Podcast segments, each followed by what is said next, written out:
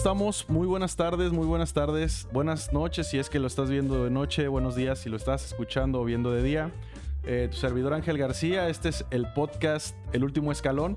Eh, espero estés muy bien, espero hayas disfrutado semanas atrás estos capítulos fabulosos que hemos tenido personas increíbles de las que he aprendido bastante y el día de hoy no es la excepción. Traemos un figurón, un figurón, estoy muy contento de que aceptara eh, pues la visita al estudio. Espero disfruten esta charla tanto como su servidor. Rorro, bienvenido al último escalón. ¿Cómo estás, hermano? Muy bien, muchas gracias. Gracias por la invitación. La verdad es un honor para mí visitarte haberte conocido antes, platicar un poco. Platicamos un poco. Y ahora ya, eh, ya que se hizo... Lo estamos materializando, materializando ¿no? La sí, correcto. exactamente. Pues mira, mi hermano, el, honor es para mí. Eh, realmente yo he escuchado muchas historias tuyas eh, con, Salen en charlas, ¿no? Mi, mi familia no es tan futbolera, pero la familia de mi esposa sí. Mi suegro es apasionado del fútbol. Entonces, de repente lo acompaño y salen anécdotas, ¿no? Salen anécdotas, no precisamente de que dónde jugaste tú en Acapulco, sino, oye, ¿te acuerdas fulano de tal? Oye, ese muchacho que... Y por ahí se escuchaba el rorro, el rorro, ¿no? Entonces también incluso invitados que, que estuvieron aquí en el, en el programa, eh, en su momento me dijeron, oye, ¿ya entrevistaste al rorro? ¿O ya invitaste al rorro? Fíjate que no, no lo, no lo he invitado. Yo, es, eh, sinceramente... Em, yo pensaba, ¿sabes qué? Voy a esperar un poquito a que tenga un poco de más forma el programa eh, para que estés más cómodo. Espero te sientas a gusto. No, muy a gusto, muy a gusto. Y bueno, en cualquier momento, eh, para mí te digo, es un honor y la verdad también me hace remover esas, esas, anécdotas, esas aventuras, es el cómo irme, el cómo empecé aquí. No, tantas, tantas, tantas historias. Te voy a decir algo. El, el fundamento del programa es tener una charla, esto no es una entrevista aunque muchos dicen entrevistas, no, no son entrevistas, son charlas. Se trata de compartir, de ver qué hay en común y qué no, y charlar también de eso. Y por supuesto de que la gente, los seguidores del programa, escuchen tu historia. Eh, en el puerto, en el estado incluso, tenemos mucho talento, tenemos mucha gente muy capaz. Eh, me ha tocado ir a, a, jugar fuera, yo soy basquetbol, fui basquetbolista, hice alto rendimiento en algún momento y también ahora me toca viajar por trabajo. Entonces, no me gusta la forma en la que nos voltean a ver a, los paisanos. Nos voltean a ver mm, con una idea y un concepto que no me parece el, el justo. Y entonces la iniciativa de hacer este programa fue precisamente en primera instancia hacer una serie que enalteciera la capacidad del acapulqueño y del guerrerense. Entonces, si te das cuenta, todos mis invitados son locales. Sí. Sí.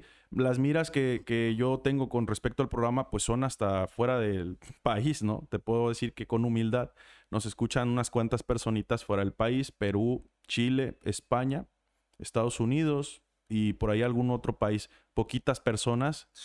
Pero finalmente, eh, en conclusión a este comentario, yo quiero que se hable lo bueno que hace el acapulqueño y lo bueno que hay en Acapulco y en Guerrero eh, eh, y en México en su momento, ¿no? Pero hoy en día quisiera por favor pedirte, ah, para hacerte la palabra, que no te quedes con nada con respecto a tu formación y tu carrera. Estas charlas son muy útiles para jovencitos que están queriendo arrancar su carrera deportiva o para los formadores, los padres, para saber por dónde darle, ¿no? Y a lo mejor algo que tú ves como un área de oportunidad en tu carrera, pues que alguien no lo vuelva a cometer, ¿no? Sí, bueno, eh, ahorita que tocas mucho el tema, eh, esto último de, que no se me escape nada, a veces uno se acuerda en el momento de la plática y llega a casa, ay, esto lo pude haber platicado. Sí, claro, claro. No, pero yo voy a tratar de, todo lo que se me venga ahora, eh, podértelo compartir, poderlo compartir con todos. Sí. Porque al final de cuentas, soy un acapulqueño sí. que quiso lograr un sueño. Sí. Que la sufrió en lo que cabe. Sí porque fue el irme, el estar lejos de mi familia, eh, el poder tomar camino sin saber qué, qué, iba a pasar conmigo. Sí, la incertidumbre. La incertidumbre sin saber qué iba a pasar conmigo, pero yo con toda la ilusión y, afortunadamente digo, eh, logré algo que muchos quisieran. Sí, claro. Que muchos quisieran, que es poder jugar en primera división, que es debutar en primera división. Hay personas que lo hacen uno o dos partidos y ya no sabe de ellos. Afortunadamente yo tuve mi carrera, buena, malo, regular, porque sabemos de todos. Sabemos de todos en el fútbol. Sí. Algunos les gustó cómo jugaba, algunos me dicen, no, era malo, algunos dicen, ah, pues era regular, cumplidor, porque los hay, sí. al final de cuentas. Pero al final de cuentas me quedo con lo, con lo que me ha tocado con una gente que me dice, eh, con algunas gentes que me dicen, por ti me hice esto. Ok. Y te voy a platicar después una, una anécdota, Sí, una por anécdota de lo que cuando yo eh, ya debuto en Tigres, Sí. lo que pasó con mi colonia. Sí, no, me, me va a encantar. Me va a encantar y yo estoy muy agradecido, como te dije, por tu presencia en el programa. Y vamos a pasarla bien, Rorro. Tengo una pregunta obligada. Es una pregunta un poco incómoda. Me vas a disculpar, vas a decir, desde el inicio este cuate ya está. Pero el bolillo con relleno es con mayonesa o sin mayonesa. Dependiendo. ¿De qué? Dependiendo en qué estado lo Porque muchos los usan, bueno, muchos lo usan como desayuno y a lo Sí, mejor sí, estás más sí, sí. consciente, Sí, estás más consciente Sí. y dices, a lo mejor no me gusta con mayonesa. sí. Pero hay veces es el bajón Sí, sí, sí. después de la noche de fiesta y ya te lo pongo te lo adentro. Buena respuesta, buena respuesta. Porque sí, algunos Sí. días se levantan eh, sobrios Sí. y a desayunar a un bolillo con relleno. Y a lo mejor no te gusta la mayonesa, o a lo mejor sí. Sí. Va a depender. Sí. Pero hay veces que es después de la fiesta que quieres el bajón y con mayonesa ya ni es como quieras. o Como sea, quieras, ya quiero co- comer y dormir. Sí, claro. Entonces, ahí va a depender. Buena de cada quien. respuesta, Eh, ¿eh? de No me la habían manejado así. Buena respuesta. Muy buena respuesta. Hasta ahorita vamos. eh, esta pregunta la hago como que sirva de una manera como para romper el hielo. Pongo en contexto a la gente que es la primera vez que nos escucha. Es un platillo típico de acá, de, de Guerrero. Delicioso. Es con, Con cuerito, por favor. cuerito dorado, ¿no? Eh, Se trata, se trata de una torta en bolillo eh, y esta torta tiene carne de cerdo de pollo acompañado de verduras, ¿no? Y verduras como la papa, la zanahoria. Alguien quien le pone de repente un poco de pasas. Bueno, hay muchas, muchas variantes, pero es algo delicioso. Cuando vengan a Guerrero, por favor, regularmente se vende en domingo, no duden en probarlo. Fin ¿no? de semana. Fin de semana, No, sí. pero ahí ya en la glorieta de Puerto Marqués creo que la venden. Eh, Sobre el Boulevard de las Naciones también hay un lugarcito Bueno, ahí. En, el, en la glorieta eh, de Puerto Marqués eh, lo venden. Sí, Eh, se ponen creo que desde las 5 de la mañana, fíjate. creo algo así. Para la raza Pero trabajadora. fíjate que bien curioso, ¿eh? Ajá, a ver. Bien curioso. La glorieta es la glorieta de Puerto Marqués, Sí. pero ningún marquesano vende. Ah, bueno, ¿y a qué, le, a, qué le, a qué le adjudicas eso? Eh? Porque sí es un fenómeno. ¿Qué te puedo decir? La gente del Marqués está acostumbrada a no trabajar de madrugada, porque eso al final de cuentas, para hacerlo tienes que hacer desde una noche antes Sí. o desde la madrugada. Totalmente. Para ponerte a las 5 de la mañana tienes que hacer Sí. así. Pero justo desde la glorieta de Puerto Marqués, pero ningún marquesano vende. Sí, qué curioso. Yo no me había puesto a pensar en eso. Y es, es algo que sí hay que analizarlo. Y que a lo mejor tocamos más adelante. Y siento que tiene que ver con la forma de pensar, ¿no? Como, cómo ha Es crecido Puerto Marqués, que es un paraíso Puerto Marqués, lleno de gente muy valiosa, muy talentosa. Y que de ahí surges tú, ¿no? Sí, sí, sí. Jugando fútbol en la playa. Sí, Jugando al fútbol en la playa y medio comentamos la vez pasada que Sí. qué, qué- qué incongruencia, ¿no? Jugamos fútbol en la playa y no tenemos o no tuvimos a ningún seleccionado nacional en el fútbol de el playa. fútbol de playa. Pero un ejemplo, Puerto Marqués Sí, eh, no tiene un campo de fútbol. sí. No tiene un campo de fútbol. Sí, no hay tal, campo, no hay campo. Hay una cancha techada de Y- asfalto y... y ha habido gente eh, que ha estado o en segunda división o en tercera división Sí. o pruebas en algún equipo. Sí, eh, y como tu servidor que cumplió, que te digo, cumplió el sueño de, de jugar en primera sí, división. de jugar. el sin primer- tener un campo de fútbol, que es Sí. bien curioso eso. Otro, otro, otra cosa a analizar, ¿no? Sí, sí, sí. Y, y es, y te digo, es bien, es bien raro, ¿no? Es bien raro. Lo que sí es de que hay talento y se van, for- y se van forjando desde que te invitan a jugar y eres eh, tenaz y que quiero ir a jugar. Y como no tenemos campo, pues también Ujú. eso te hace ir todo. Sí, sí, sí. No sé, de infantil, yo te comento lo mío. Sí. De infantil. ¿A qué edad comenzaste? Uf. Eso tiene curiosidad, fíjate. Ajá. Yo comencé de, de- de niño. De niño, ¿qué te puedo decir? ¿6, 7 años? Ujú. Más o menos. Ok. O sea, eh, la edad exacta no la tengo. soy- aparte, soy malísimo con los números. Pero empiezo a jugar y Sí. empiezo a jugar de delantero. Órale, qué curioso. Qué curioso. Lo más Sí. curioso es de que empecé a jugar de delantero y me explicaban la regla del fuera de lugar. Ok. Y me decían, es que si estás así, estás en fuera de lugar. eh, cuídate que no entres antes. Y me explicaban, y me explicaban, y me explicaban, y me explicaban. Y dije, a ver, vamos por partes. Sí, ¿En qué posición te van a marcar fuera de lugar? portería. De portero. sí. ¡Pum! Me hice portero. No me te quisiste Ya no complicar. me quise complicar y me hice portero y empecé a jugar Qué de portero. curioso, cabrón. Y empecé a jugar de portero Sí, y sí, en la sí. playa porteriaba, porteriaba, porteriaba y así, sí. y así fue.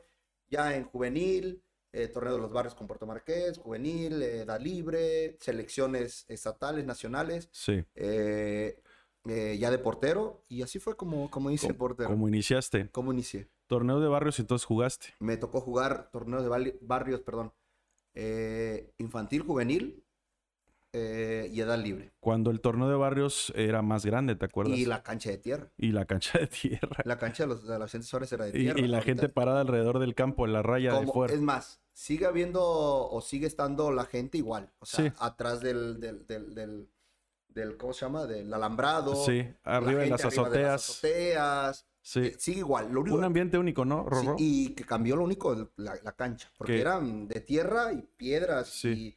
Y, Sí, era- como que escombro y fue relleno y ahí lo aplanaron y vámonos a y ya, jugar y con sí, cal. Exactamente. Antes era así. Sí, Y me tocó jugar infantil, juvenil, te digo, edad libre. sí, Después de retirado, sí. me tocó volver a jugar edad libre ahí con, con, con Puerto Márquez. Ok, mira, antes de pasar a tu trayectoria deportiva, yo quisiera tocar un poquito la parte eh, humana, incluso parte de tu formación, Rorro.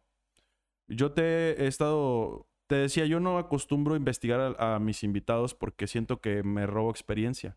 Es decir, mm, llego aquí y estoy obviando todo, incluso las expresiones las tendría que fingir porque pues ya sé algo de ti, ¿no?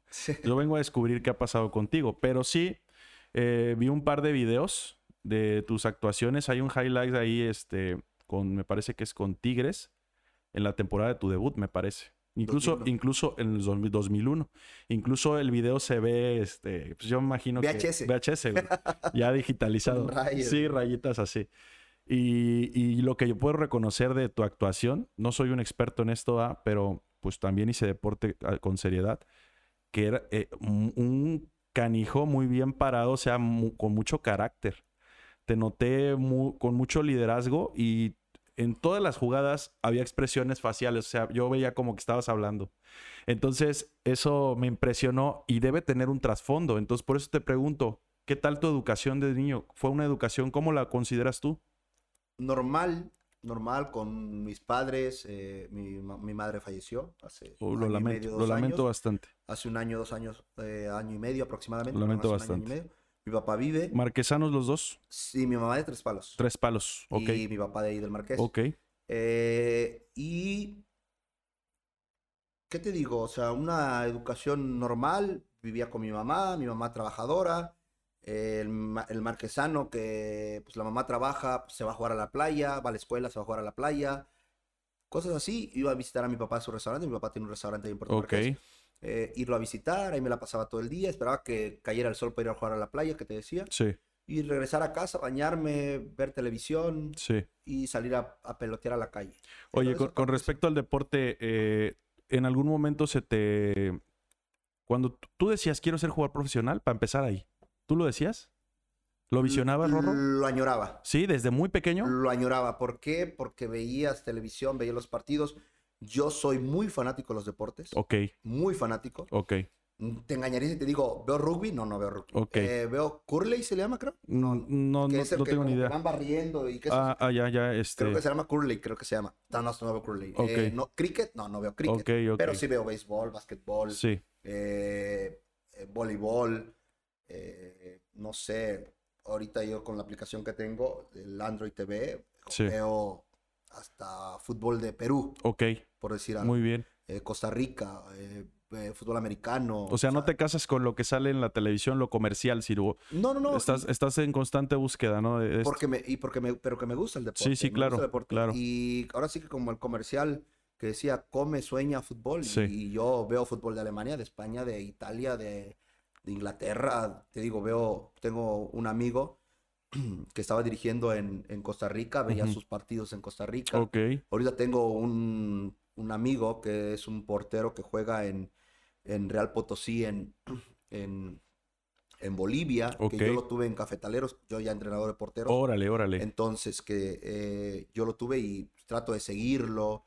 Entonces, Amante de los deportes. Sí, de- demasiado, demasiado. Entonces tú sí lo visionabas, lo planteaste en casa, eh, lo dijiste, ¿sabes qué? Yo quiero ser jugador profesional desde muy pequeño. ¿O solo era un comentario más? Mm, sí lo vi, sí lo vi. Y ya lo tomé más en serio como iba, como iba yo creciendo, iba Sí. yo, y se me iban abriendo oportunidades. Y un ejemplo, Sí. yo voy a un nacional en Tepic. Con el estado de con el Guerrero. estado de Guerrero. Eh, Salvio Macías es el que llevaba el equipo. Ujú. Y había visores. Y a mí Sí. me, me visoré Atlas. Ok. Que pudo haber sido 96, 95, un más menos, por ahí. Sí. Por ahí. Este, y yo voy a ese nacional, me visorea de Atlas, me voy a Atlas eh, a hacer pruebas, pero yo andaba con una nuevecilla aquí. ok. Y te lo comento porque esa historia, como la mía, hubo y va a Sí. haber. Seguirán Que saliendo se, así. va, que se va alguien a, a- a pruebas a algún lado, tenía una novia y la novia, oye, ¿qué onda? Y, qué? y mejor te regresas por la novia.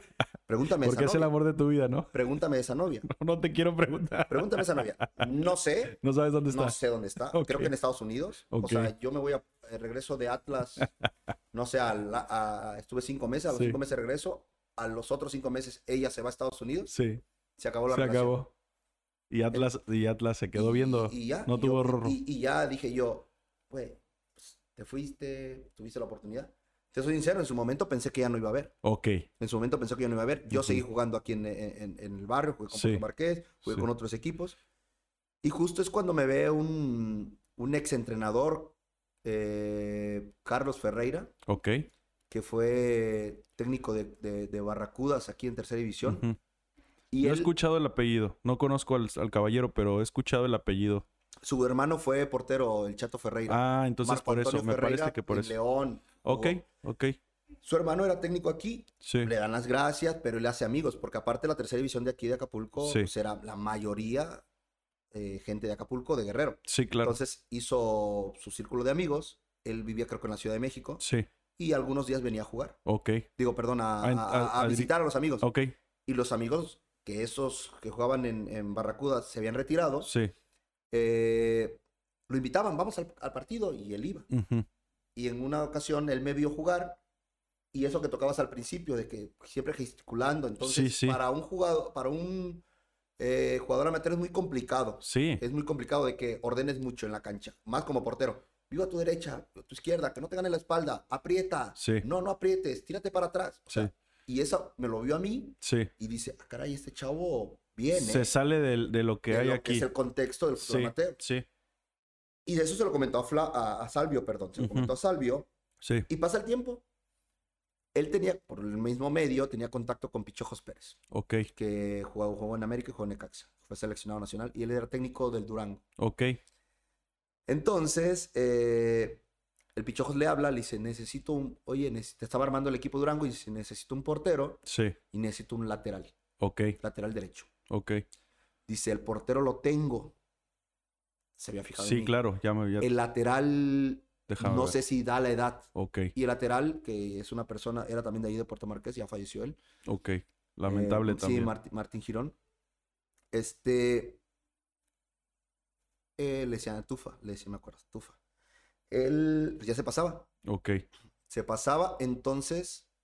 eh, me, ha- él, Ferreira hace el contacto con Mauricio Ramos, que también es de Puerto Marqués, que también jugó en primera división. Sí.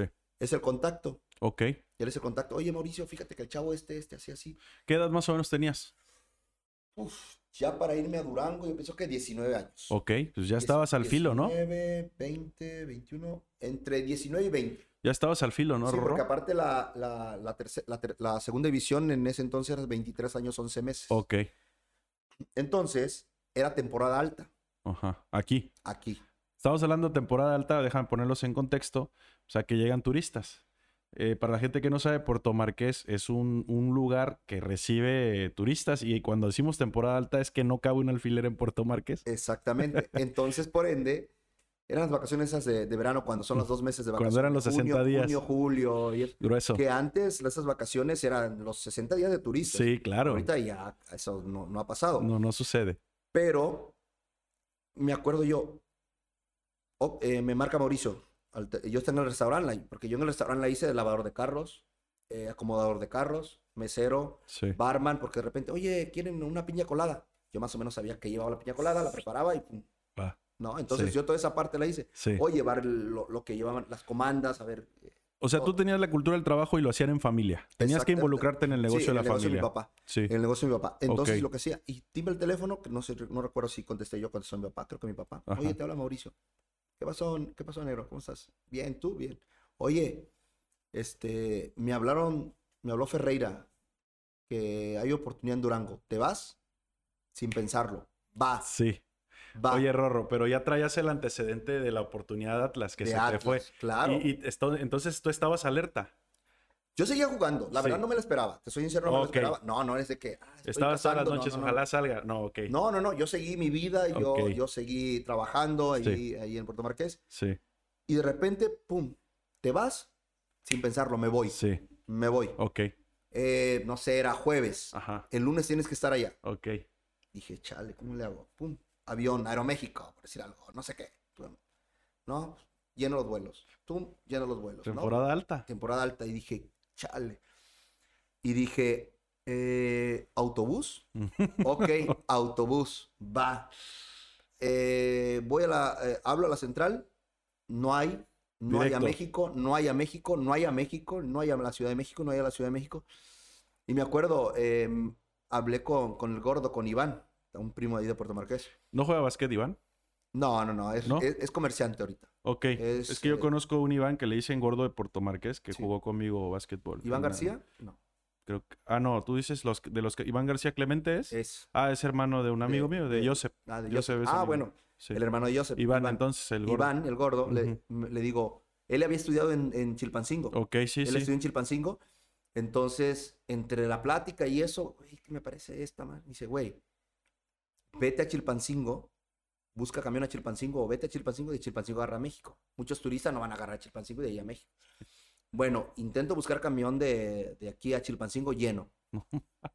Eh, de las cruces salen taxis. Sí, salen taxis. Ah, bueno, salen taxis taxis. de la muerte, oye. Taxi, me voy en taxi. eh, mi compadre, que es mi compadre, Ul- Ulises, Sí. Uli, eh, le pedimos el carro prestado a mi papá, arreglé maletas. Yo la verdad te soy sincero, yo me fui con maletas como si ya me fuera a quedar. Ok, En realidad iba a prueba. ok. Pero tú decidido, ¿no? Pero yo ya O- con todas o- mis cosas dije, yo, yo la verdad pensé, ah, es que ya me voy a quedar. Ok. Pero no, me pudieron haber dicho, ¿sabes qué? No. No, no, no A ver, gusta entonces- cómo juegas y me regreso hasta A con el ver. perro, casi me llevé. Quiero entender algo. ¿Tú porque no sabías a qué ibas o porque sabías que te ibas a quedar No, de que yo- voy decidido a quedarme? Yo, sab- yo pensé que yo ya iba. Ya casi, estaba casi puesto. Ya, llegaba, ya tenía el contrato, contrato. puesto, ajá, y ya no llegaba a firmar. órale, Yo órale. pensé que era eso. Y oh, sorpresa. Y no, y iba a pruebas. Entonces agarro, te digo, taxi. eh, Vas a las cruces, de las a cruces a cruces, Chilpancingo. a Chilpancingo. Me acuerdo que a las cruces llegué, ¿qué te gusta? Digo, perdón, a Chilpancingo llegué, ¿qué te gusta? A las 6, 7 de la noche. Sí. 6 de la tarde, perdón, 6, 7. El autobús de Chilpancingo a México salía a 11 y media de la noche. Ahí estuve en la central de autobuses de. Chilpancingo. Llegué a, llegué a la Ciudad de México, me acuerdo, a la central del norte. Sí, Bajé del camión, sí. busqué el, el estante de los camiones otra vez a Durango. No, pues sale en dos horas. Pues, toma el camión a Durango. Me acuerdo algo bien curioso. Le pregunto a la señorita, disculpe, este, ¿es directo? Sí, directo. No, pasé cada pueblo. Te lo juro, pasé cada pueblo y yo. Pero ya, ya estaba arriba, ni modo que bajen. No, ya, ya vas ahí. Te Ya metiste iba. un tobogán y, Sí, sí, sí. y si te bajas es mermar en tiempo y no llegar. Exactamente. Entonces, eh, me voy, me voy así. Y recuerdo que llego a Durango, no sé eh, cuánto tiempo hice, pero llegué a Durango, no sé, cuatro, entre cuatro y seis de la tarde. La verdad, sabes que cuando vas en camión y vas transbordando, bueno, no transbordando, porque si no se va parando, Sí, pues compras que un sándwich de los que venden en la central, un agua, un sándwich, sí, una ahí vas así, botaneando, ¿no? y llego al hotel, ya me habían dado la dirección, llego al hotel y estaba el Pichojos Pérez y el preparador físico. Eh, Monter se apellida, se apellida el preparador físico. Guillermo Monter. Sí, Estaban ellos dos en la mesa, como que haciendo la sobremesa, tomando café. sí, Llego yo al- al- al- a la recepción y de- me acuerdo del Hotel Durango. sí. Eh, el señor Pichojos, eh, Mario Pérez, eh, sí, está arriba en el restaurante. Si quieres, deja tus cosas aquí. Me subí. Llego con el Pichojos y. Hola, profe, ¿cómo está? Mucho gusto, Rogelio Rodríguez. Ah, mira, ah, ¿qué tal, Rogelio? ¿Cómo estás? Mira, Guillermo Monter. Ah, ¿qué pasó, profe? El preparador físico, ah, sí. Y me dice, ¿ya comiste? Y yo todo apenado. Sí, ya. ¿De verdad quieres comer? Pide algo, no sé. Porque pues el viaje es, eh, ¿te viniste en Claro. avión? No, me vine en autobús. ¿Cómo que en autobús? ¿De Acapulco? Sí, en autobús. ¿De verdad come algo? No, no, de verdad no, este... Yo apenado, ¿no? Sí, no, ya no, me imagino. No, no, no. Que no este, piensen que vengo hambriado, Sí, ¿no? Sí, sí, casi, casi. Sí, la neta, la neta. Pero ya, este, ya fue tanta la insistencia que dije, sí, bueno. eh, ah, porque ya después, entre tanta insistencia, me dice, ¿y comiste? Pues la verdad, no. Pues come. Sí, Comí, platicamos con el, con el, con el PF, ahí estábamos sentados. sí. Y me pregunta, eh, ¿y has entrenado? Y yo, no, sí, sí, todos los días he entrenado. Dice, ah, bueno, mañana, mañana vamos a entrenar, van a pasar por ustedes a las 7 de la mañana, X, no sé, Sí, 7 de la mañana, por decir algo. sí. Ok, perfecto. Pasan por nosotros al otro día, ya me acomodé, pasan por nosotros. Trabajo físico en un parque que se llama Zaguatoba. Correr, correr. ¿Qué es este? ¿Cerros? O sea, No, no, no, dentro del parque no, o, es un parque, qué? Es un parque con pinos y eso. Ok. Pero no, no, no hay, no hay pendientes. Es ok, en plano. en plano. Y tiene su pista para correr. Ok, ok. Eh, entonces, a correr. a correr, a correr. Chingado. No, ¿Y no tú sé. embarado del día del viaje? El viaje eh, sin entrenar, yo dije que sí. Mal claro comido y- mentira, no había entrenado. O sea, no, no llevaba un trabajo físico. Y él, él se dio cuenta. Sí, pues entonces me sí. sacó y me dijo, ya, ya vente. Ya después hicimos la parte de fútbol Sí. y es donde me mostré, porque al final de cuentas lo que vamos es a jugar fútbol. Sí, sí. Me mostré, me acuerdo muy bien. eh, cuando ya me voy a quedar, me habla mm, el directivo, que es ahorita el presidente de la segunda, de la segunda división. eh, me, me habla y me dice, Rogelio, ven por favor. Ah, ¿qué pasó? Quiero hablar contigo. ¿no?". Claro, con el nerviosismo de qué va a pasar, me voy a quedar, no me voy a quedar. Eh, Pepe Vázquez. Y me dice, no, pues nomás pues, el, el profe Mario, que son compadres. Me dice, el profe Mario, este, quiere que te quedes. Y no, pues yo, con ganas, dije, no, con madre. ¿Qué se siente, Rorro?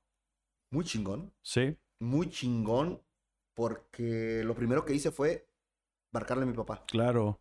Papá, me voy a quedar. Neta, qué chido y que no sé qué. O sea, ya ahí empezaba el sueño. Sí, Ahí en realidad. Lo acariciaste sueño. Sí, ahí. ahí fue. En su momento dije, a ver, dos años, a ver, tengo 20, por decir algo, tengo 20, Sí. 23, 11, pues tengo tres años para jugar en, en segunda división. Eh, pero era algo como que yo dije, yo ya voy a tener mi carnet de que fui profesional. sí, sí, sí. Voy a tener mi carnet de que fui profesional. Sí, Si ya después ya no sigo, pero yo ya fui profesional. O sea, Sí. cumplí un sueño de ser profesional. sí, entiendo. Sí. Te alcanzaba con eso. Anímicamente. eh, Exactamente. Y después ya, bueno, ya se fue eh, materializando lo demás. Sí, El, salimos campeón con Durango después de dos años, sí, porque son, eran torneos cortos. Después de dos años ascendemos con Durango y es cuando Tigres me ve. También esa es una, una anécdota, está bien La, chingona. la de, la, la de La de cuando Tigres. Ajá. No, no, no, no sabes, no sabes. no O sea, sabes, no otra vez para, para que recapitular antes de hablar de Tigres, en Durango estuviste dos años, años. dices, y fue en... ¿Jugaste en categorías inferiores o ya segunda No, ya- división? Ya, segunda división. Ya directo. segunda división. segunda división. Ok, es que yo Eh, escuché mal y quiero que me quede No, claro. eh, ya, ya jugando segunda división, sí, yo llego a Durango, estuve de los dos años, son cuatro torneos. sí. Eh, cada semestre un... un- Sí, y el primer torneo fui suplente, Ok, el siguiente torneo titular, sí, después los dos, dos torneos titular. sí. Que fue, el primer torneo perdimos la final, yo suplente, el segundo torneo Sí, perdemos la semifinal, sí. yo ya jugando, siguiente torneo salimos campeón y el siguiente torneo salimos campeón y ascendimos directamente. Fíjate cómo en dos años ya, ya empezaste a hacer currículum deportivo. Exactamente. Eh, eh, tú me hiciste favor de compartirme tu, tu currículum deportivo. Este, yo estaba cenando cuando lo vi. Qué fuerte está tu currículum deportivo. O sea, no estamos hablando de una trayectoria pequeña. Tienes un recorrido impresionante. Fíjate que aquí yo quiero destacar algo con, con esto de, bueno, más bien preguntarte, antes de pasar a Tigres, porque creo que Tigres podría significar un parteaguas en todo lo que ocurrió, ocurrió en lo futuro en respecto a tu, A carrera a tu carrera deportiva, deportiva. Eh, ¿Qué cambió en, en ti cuando sales? O sea, estabas en Puerto Marqués sirviendo claro. piñas coladas, güey. Sí, Lavando autos. Lavando autos, jugando torneos eh, locales Locales. Y, y de repente ya pasan dos años y, te- y ya fuiste Primero te quedaste con el subcampeonato, dices, después fuiste campeón con la segunda división, ¿no? De de Durango. Sí, ya siendo un profesional. Sí. ¿Qué cambios hubo en tu personalidad en ese trance? ¿Qué comprendes tú que sucedió en tu personalidad? Ya no hablemos del tema deportivo, o sea, hablemos de tu persona. ¿Cómo evolucionaste? ¿Qué cambios notaste? Más, eh, un poco más maduro. Ok, Un poco más maduro, eh, con otras metas. ok. con otras metas, porque yo cuando llego ahí es, ya tengo un registro, eh, ya soy profesional, si ya juego dos años, tres años en segunda división, pues yo ya me puedo decir, el que decimos, ya puedo morir tranquilo. Sí. No. Yo eh, regreso a Acapulco y yo ya ya. fui profesional, ya Claro. ustedes no llegaron, yo ya claro, llegué. Exactamente. Te entiendo. Eh, después, esa parte de que no quiero más, quiero más. Y también el mismo fútbol me lo fue dando. Ujú. Porque si hubiera acumulado en lugar de éxitos, Sí. fracasos, Sí. a lo mejor yo me voy para abajo. ¿Y en esos dos años tuviste algún fracaso? ¿Consideras que tuviste algún tope que dijiste, chingue, estoy en riesgo que, que yo continúe en lo anímico, en lo No. deportivo? Este, no. No. O sea, iba en ascenso el tema. El tema era ascenso. Todo fue ascenso. Todo fue ascenso, perdón, porque empecé de suplente. Siguiente Ganas la titular, titularidad. Después titular y campeón. Sí. Titular y campeón. Entonces, esa parte de ascenso Sí, que iba. Y fíjate que antes de tocar todo el tema de Tigres, sí, te voy a comentar esto bien Sí, sí, curioso. sí, sí, a adelante, adelante. adelante. Eh, la gente aquí en Acapulco, no sé en la actualidad, pero en ese entonces Sí, hacían eh, tours, se le puede llamar, a ver vírgenes, que la Virgen de Juquila, que Sí. la Virgen de no sé qué, y el Santo no sé qué. Ahí en Puerto Marqués hicieron un, un- un tour eh, con, en un autobús, sí, ¿sí? Con gente ahí de Puerto Marqués. sí. Y lugares a lo mejor del Llano, de La Poza, no sé, pero Sí. de Marqués. Y fueron a Plateros, en Zacatecas. Zacatecas, claro. De Zacatecas a Durango está pues, a tiro de piedra. Fíjate que pasa, bueno, dicen que tienes que estar en el momento, la hora adecuada y con las personas adecuadas. ¿Y por qué voy con esto? ¿Por qué voy con esto? Porque cuando una semana, eh, el partido que, eh, cuando mi mamá iba a ir a Plateros, nos tocaba jugar de local. Sí, Entonces mi mamá me dijo, oye, mijo, pues si estoy en Plateros, si está hora y media, dos horas, no sé exactamente ahorita. pero es en corto, digo, En ya, corto, ya claro, ya hasta allá. Sí, de Acapulco Sí. a Durango está dura la tirada. Sí. Ya de Plateros a Durango pues, está mejor. Entonces, fíjate que, que me dice, voy a ir al, eh, voy a ir a visitarte, pues para verte, tengo rato que no te veo. Sí, Y fue con, con, eh, con mi tía Maura, que es la mamá de Mauricio, me acuerdo que fueron eh, a Plateros, y de ahí iba a ir a, a Durango, las dos fueron a Durango. sí. En la semana de entrenamiento se me acerca Pichojos Pérez y me dice, Rogelio, digo, ¿qué pasó, profe? El siguiente partido no vas a jugar. Le digo, ¿pero por qué, profe? No, es que quiero ver al portero suplente, ya casi estamos en liguilla, pero quiero, quiero, quiero que ver, darle Hay aire. que darle sí, para que por si pasa algo en la liguilla, pues tenga Sí, actividad. sí. Y le digo yo, profe, un favor. Mi mamá viene desde Acapulco el fin de semana a ver el partido. Sí, Si quiere, métame este partido, pero el siguiente no lo juego. Dice, ah, perfecto, va. Fue mi mamá, te digo, con doña Maura, fueron al Sí. partido. Y no me acuerdo si doña Trini también fue, pero bueno. eh, me acuerdo de la señora Maura y de, y de- y de mi mamá. Eh, van a ver el partido. Jugamos. Para esto, un patrocinador de ahí, Vidrería Pedrito Pérez, sí. daba un trofeo de cristal al mejor jugador del partido y me lo a mí. Uf, qué experiencia, brother.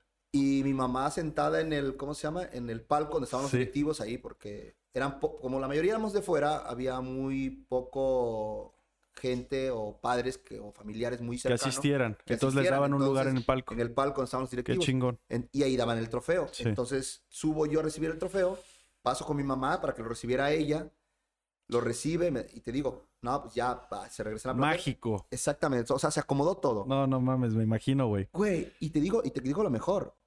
El siguiente partido no lo iba a jugar. Y el partido, el siguiente partido era contra Tigres. O contra Cachorros, que era la filial de Tigres. Ojo.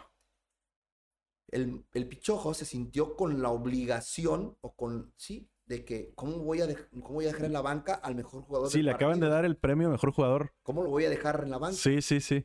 Entonces, jugamos contra Tigres, empiezo a jugar yo, Sí.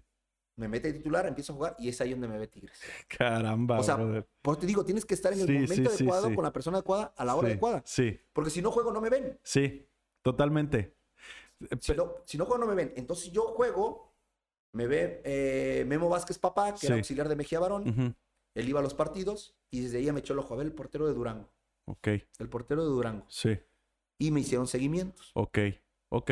Pero ya estabas tú canalizado, o sea, ya tenían un, Ya, un, claro. un, este, De hecho, también, ya después me enteré que también Atlante me quería. fíjate, Atlante me quería por medio de Félix Ríos, un, un portero que jugó aquí en Acapulco. sí, Que él estaba metido en la institución. ok, y él sabía de mí y todo eso. Sí. Entonces, eh, eh, pero el mismo, fíjate cómo son las cosas. El mismo Félix ya había trabajado con Mejía Barón sí, cuando Mejía Barón había, tenía el Atlante. sí. Entonces, como que hubo contacto y, y hasta Félix me dijo, Co- yo- yo tra- convergieron y sí, se dio. Así, casi, casi. "Eh, Güey, yo trabajo con Atlante, pero pienso que te conviene más Tigres. Así, Órale, de veras. Así. Eso, es, eso fue una charla entonces, sí, Sí, sí, sí, porque sí, siento que te conviene más Tigres.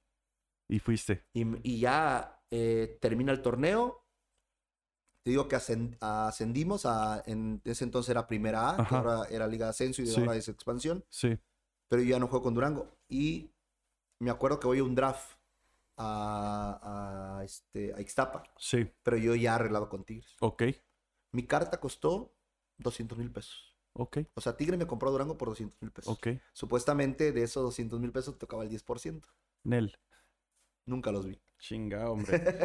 Nunca los vi. Qué pena con eso, güey. Pero, pero al final de cuentas yo ya cumplí esa parte. Sí, Dije, y- qué chingón, voy a ¿Y de qué Tigres". manera, güey? O sea, haz de cuenta que escribiste, yo me lo platicas y es, es lo que cualquier persona que aspira a algo así quisiera, ¿no? Que con su madre recibiendo un, un, este, reconocimiento de, eso, de ese tipo, que después te ve en el siguiente partido. O sea, es de sueño, es Sí, de sí, sueño. sí, se, se acomodaron. Te quiero decir algo. eh, yo no te he platicado, yo soy coach. Estudié como coach una especie de psicólogo. eh, ayudo a las personas a lograr sus objetivos, motivo. Es parte de lo que hago. Y dentro de lo que he estudiado hay cosas que tenemos que aceptar que podemos controlar y que regularmente, o más bien siempre, lo que podemos controlar depende de nosotros, estrictamente. O sea, yo no puedo controlar tu forma de pensar, porque Claro. pues, es tu forma de Sí. pensar.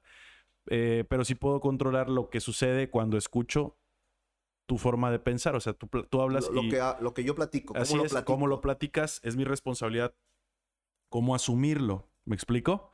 Entonces, hablando del tema deportivo, eh, el tema de las visorías no está en tu control, güey. Claro. O sea, es algo totalmente externo a ti y, y donde hay un chingo de intereses. Pero el desempeño del jugador es estrictamente tu, tu, sí, mi- tu lo que, me- dominio. sí, lo que Eh, queda en mí. Sí, entonces yo te quiero preguntar, eh, después de este comentario, ¿tú estabas consciente de eso? ¿De qué, ¿De qué es lo que podías controlar y qué tenías que hacer? ¿O simplemente salías con fuerza a jugar y hacías lo tuyo? Fíjate que eh, yo tengo, yo, es mi forma, mi forma de pensar. Sí. No es que yo tenga la verdad, Ok, porque nadie tenemos la verdad absoluta. Es mi forma de ver, mi forma de pensar sí, y lo que yo creo. Que al fútbol, a, a primera división no llega el que, mejor, el, el que mejor juega. sí, No llega el que mejor juega. Llega el que cuando juegas en el barrio y llegas a una prueba, te desenvuelves de la misma forma. ok, ¿Y a qué me refiero con esto? De que en el barrio puedes ser un buen jugador, pero cuando ya llegas acá, sí, ya ves instalaciones de pasto, ese ten- canchita bien, bien De con primera. madre, eh, las líneas bien pintaditas. sí, uniforme, y te viene lo que decimos vulgarmente el cagazo. Sí. Oye, bañarte, en- bañarte en el vestidor, Sí. este, o sea, desnudarte con otras personas porque es natural en ese ambiente, Claro.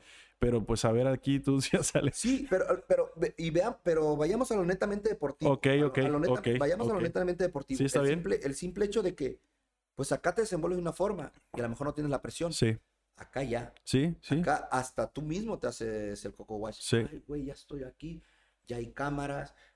Y a lo mejor, por decir algo, vamos al con- contexto de Chivas ahorita. Ujú. que se me vino ahorita a la mente Peláez. Que yo le voy a Chivas. Ah, bueno, se me vino al momento ahorita Peláez. Pero llego a entrenar y de repente veo a Ricardo. Ah, no manches, está Ricardo Peláez. O sea, ya emocionalmente puede que o te ayude o te embarre.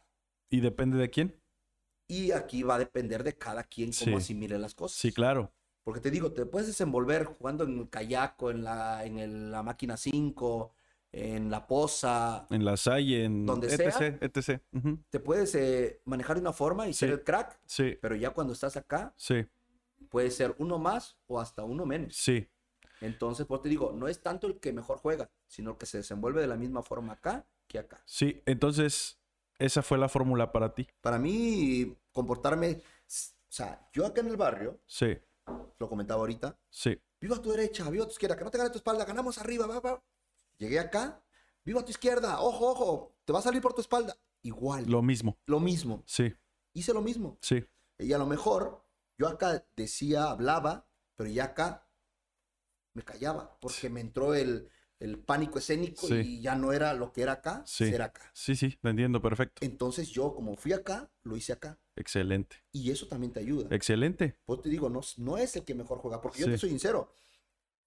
Eh, yo creo que no fui un portero super top, top 5, te lo voy a poner así, top Sí. 5 del estado de Guerrero a mi edad. Ok, Ahí me refiero a mi edad porque estaba frente, usted- estaba frente, estaba el gato, estaba Chenka, que a lo mejor me son jugadores que me llevaban cuatro años, que volvemos a lo mismo, cuatro años o tres años, de chavito se nota, sí, pero ya de 20 a 23, sí. ya, ya no se nota. No, tal vez en la madurez, ¿no, Rorro? Pero físicamente, a lo- si es a lo que te refieres, Sí, es muy difícil. O sea, ya estás hablando de un cuerpo desarrollado. ya- Exactamente, a los 20 a los 23, de los 21 a los 24, ya no hay tanta diferencia. Sí, Pero un ejemplo, eh, Chenka, Landy, eh, había un chavo del Coloso, que ahorita se me fue el nombre, Rafa Cortés, Rafa, o sea, eran porteros tops. sí. El Cuete, eh, no sé, eran porteros tops. De, Que un saludo, ¿no? Ojalá y vean el capítulo y les mandamos un saludo. Sí, sí, sí. Bueno, eh, ellos eran porteros tops. Sí, Ellos eran por- los, Sí. que, los que ahorita hacen los, los dueños de los equipos. Oye, necesito un portero. Ah, pues tráete a este. Ahí le vamos a dar 200 pesos Sí, o 100 perfecto. pesos. Y yo siento que no era un portero top. Era un portero bueno. ok. Bueno, cumplidor, bien, Sí, pero no era de los que más buscaban sí, para jugar. sí, sí, claro. Después ya, bueno, eh, te digo, los- ellos eran dos, tres años más grandes que yo. Eh, a lo mejor para cuando yo fui a selección era menos de 18. A lo mejor yo con 17, pues sí, a lo mejor era el, el mejorcillo, el mejor, Sí, posiblemente. sí. Pero acuérdate que al final de cuentas, cuando el fútbol es libre, no importa la edad. No, Y preferían bu- buscar a otro que buscarme a mí, sí. ¿No? Te Hablo de los entiendo. equipos aquí. No, sí te entiendo perfecto lo que estás hablando. Te entiendo perfecto. Y entonces, eh, pero yo te digo, me comporté aquí como me Ujú. comporté acá. Sí. Y eso, eso me ayudó, ujú. al final de cuentas.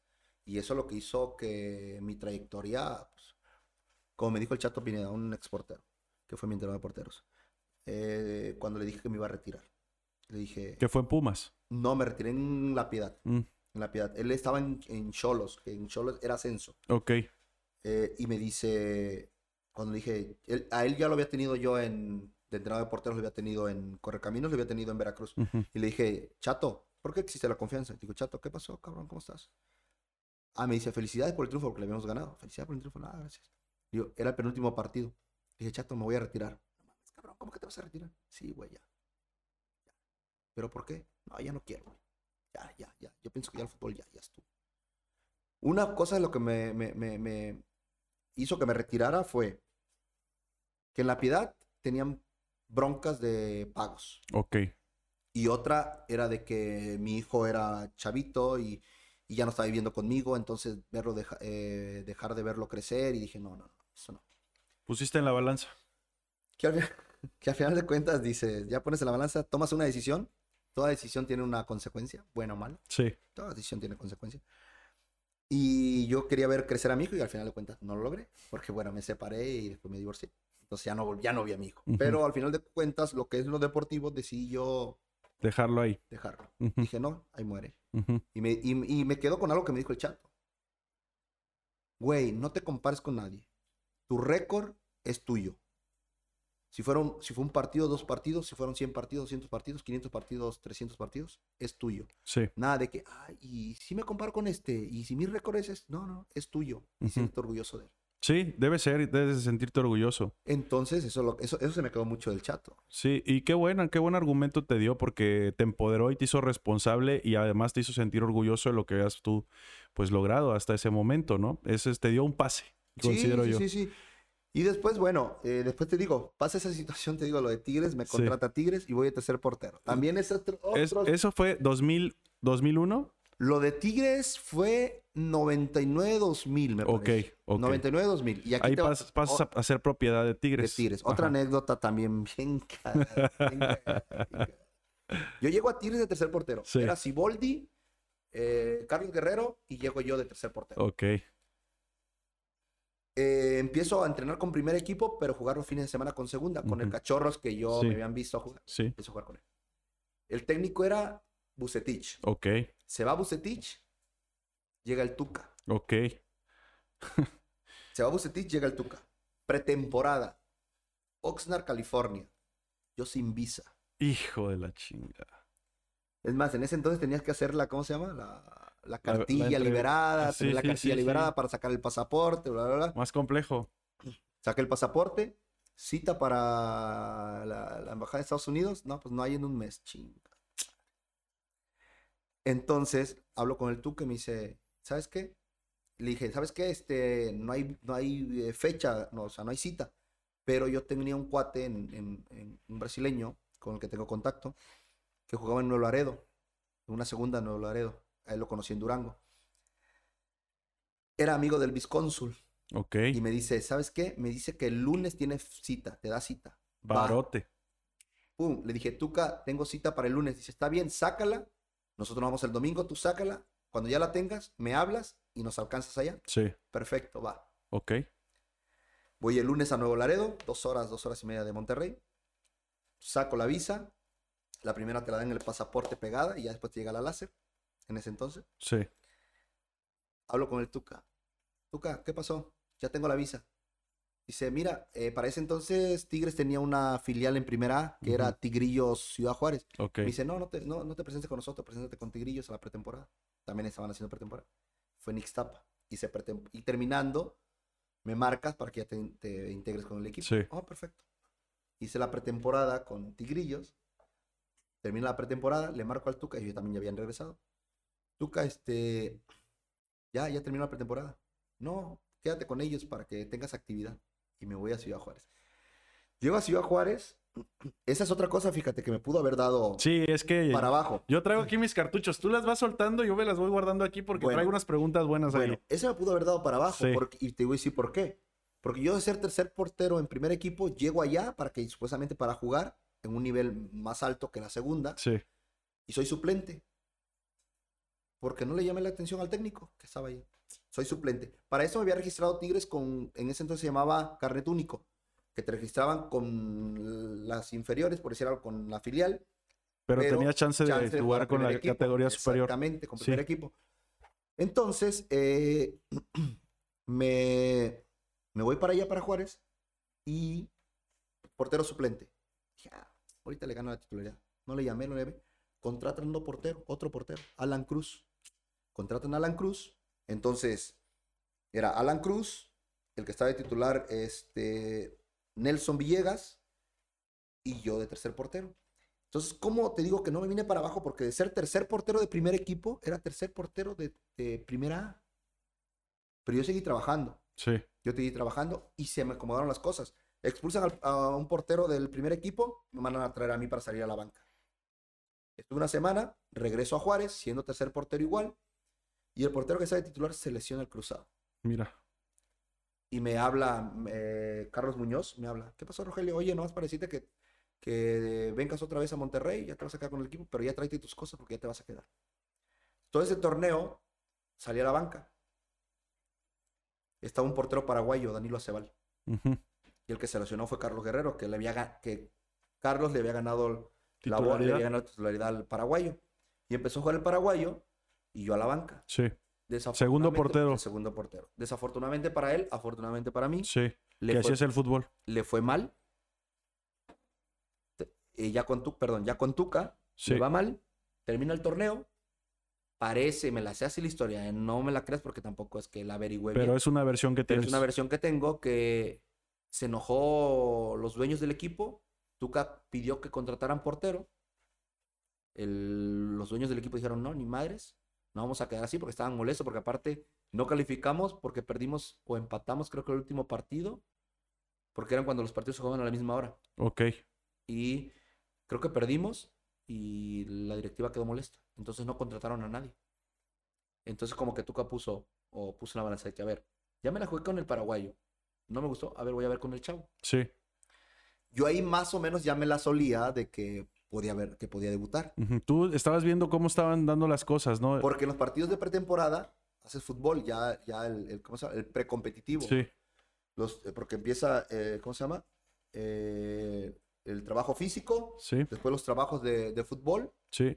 antes de que empiece la temporada. Sí, te entiendo bien. Entonces, este, ahí yo empecé a jugar de titular. Ok. Empecé a jugar de titular y este, y, y fue que, que más o menos me la olía. Sí. ¿Estuviste listo? Sí, y recuerdo que cuando yo, ya más o menos, cuando dan la, la, en la noche, una noche antes, dan la alineación, quiénes íbamos a jugar, y yo me acuerdo que le marco a mi compadre Uli. ¿Qué onda, cabezón? Dice, ¿qué onda, compadre? ¿Cómo estás? Le digo, bien, ¿qué crees, güey?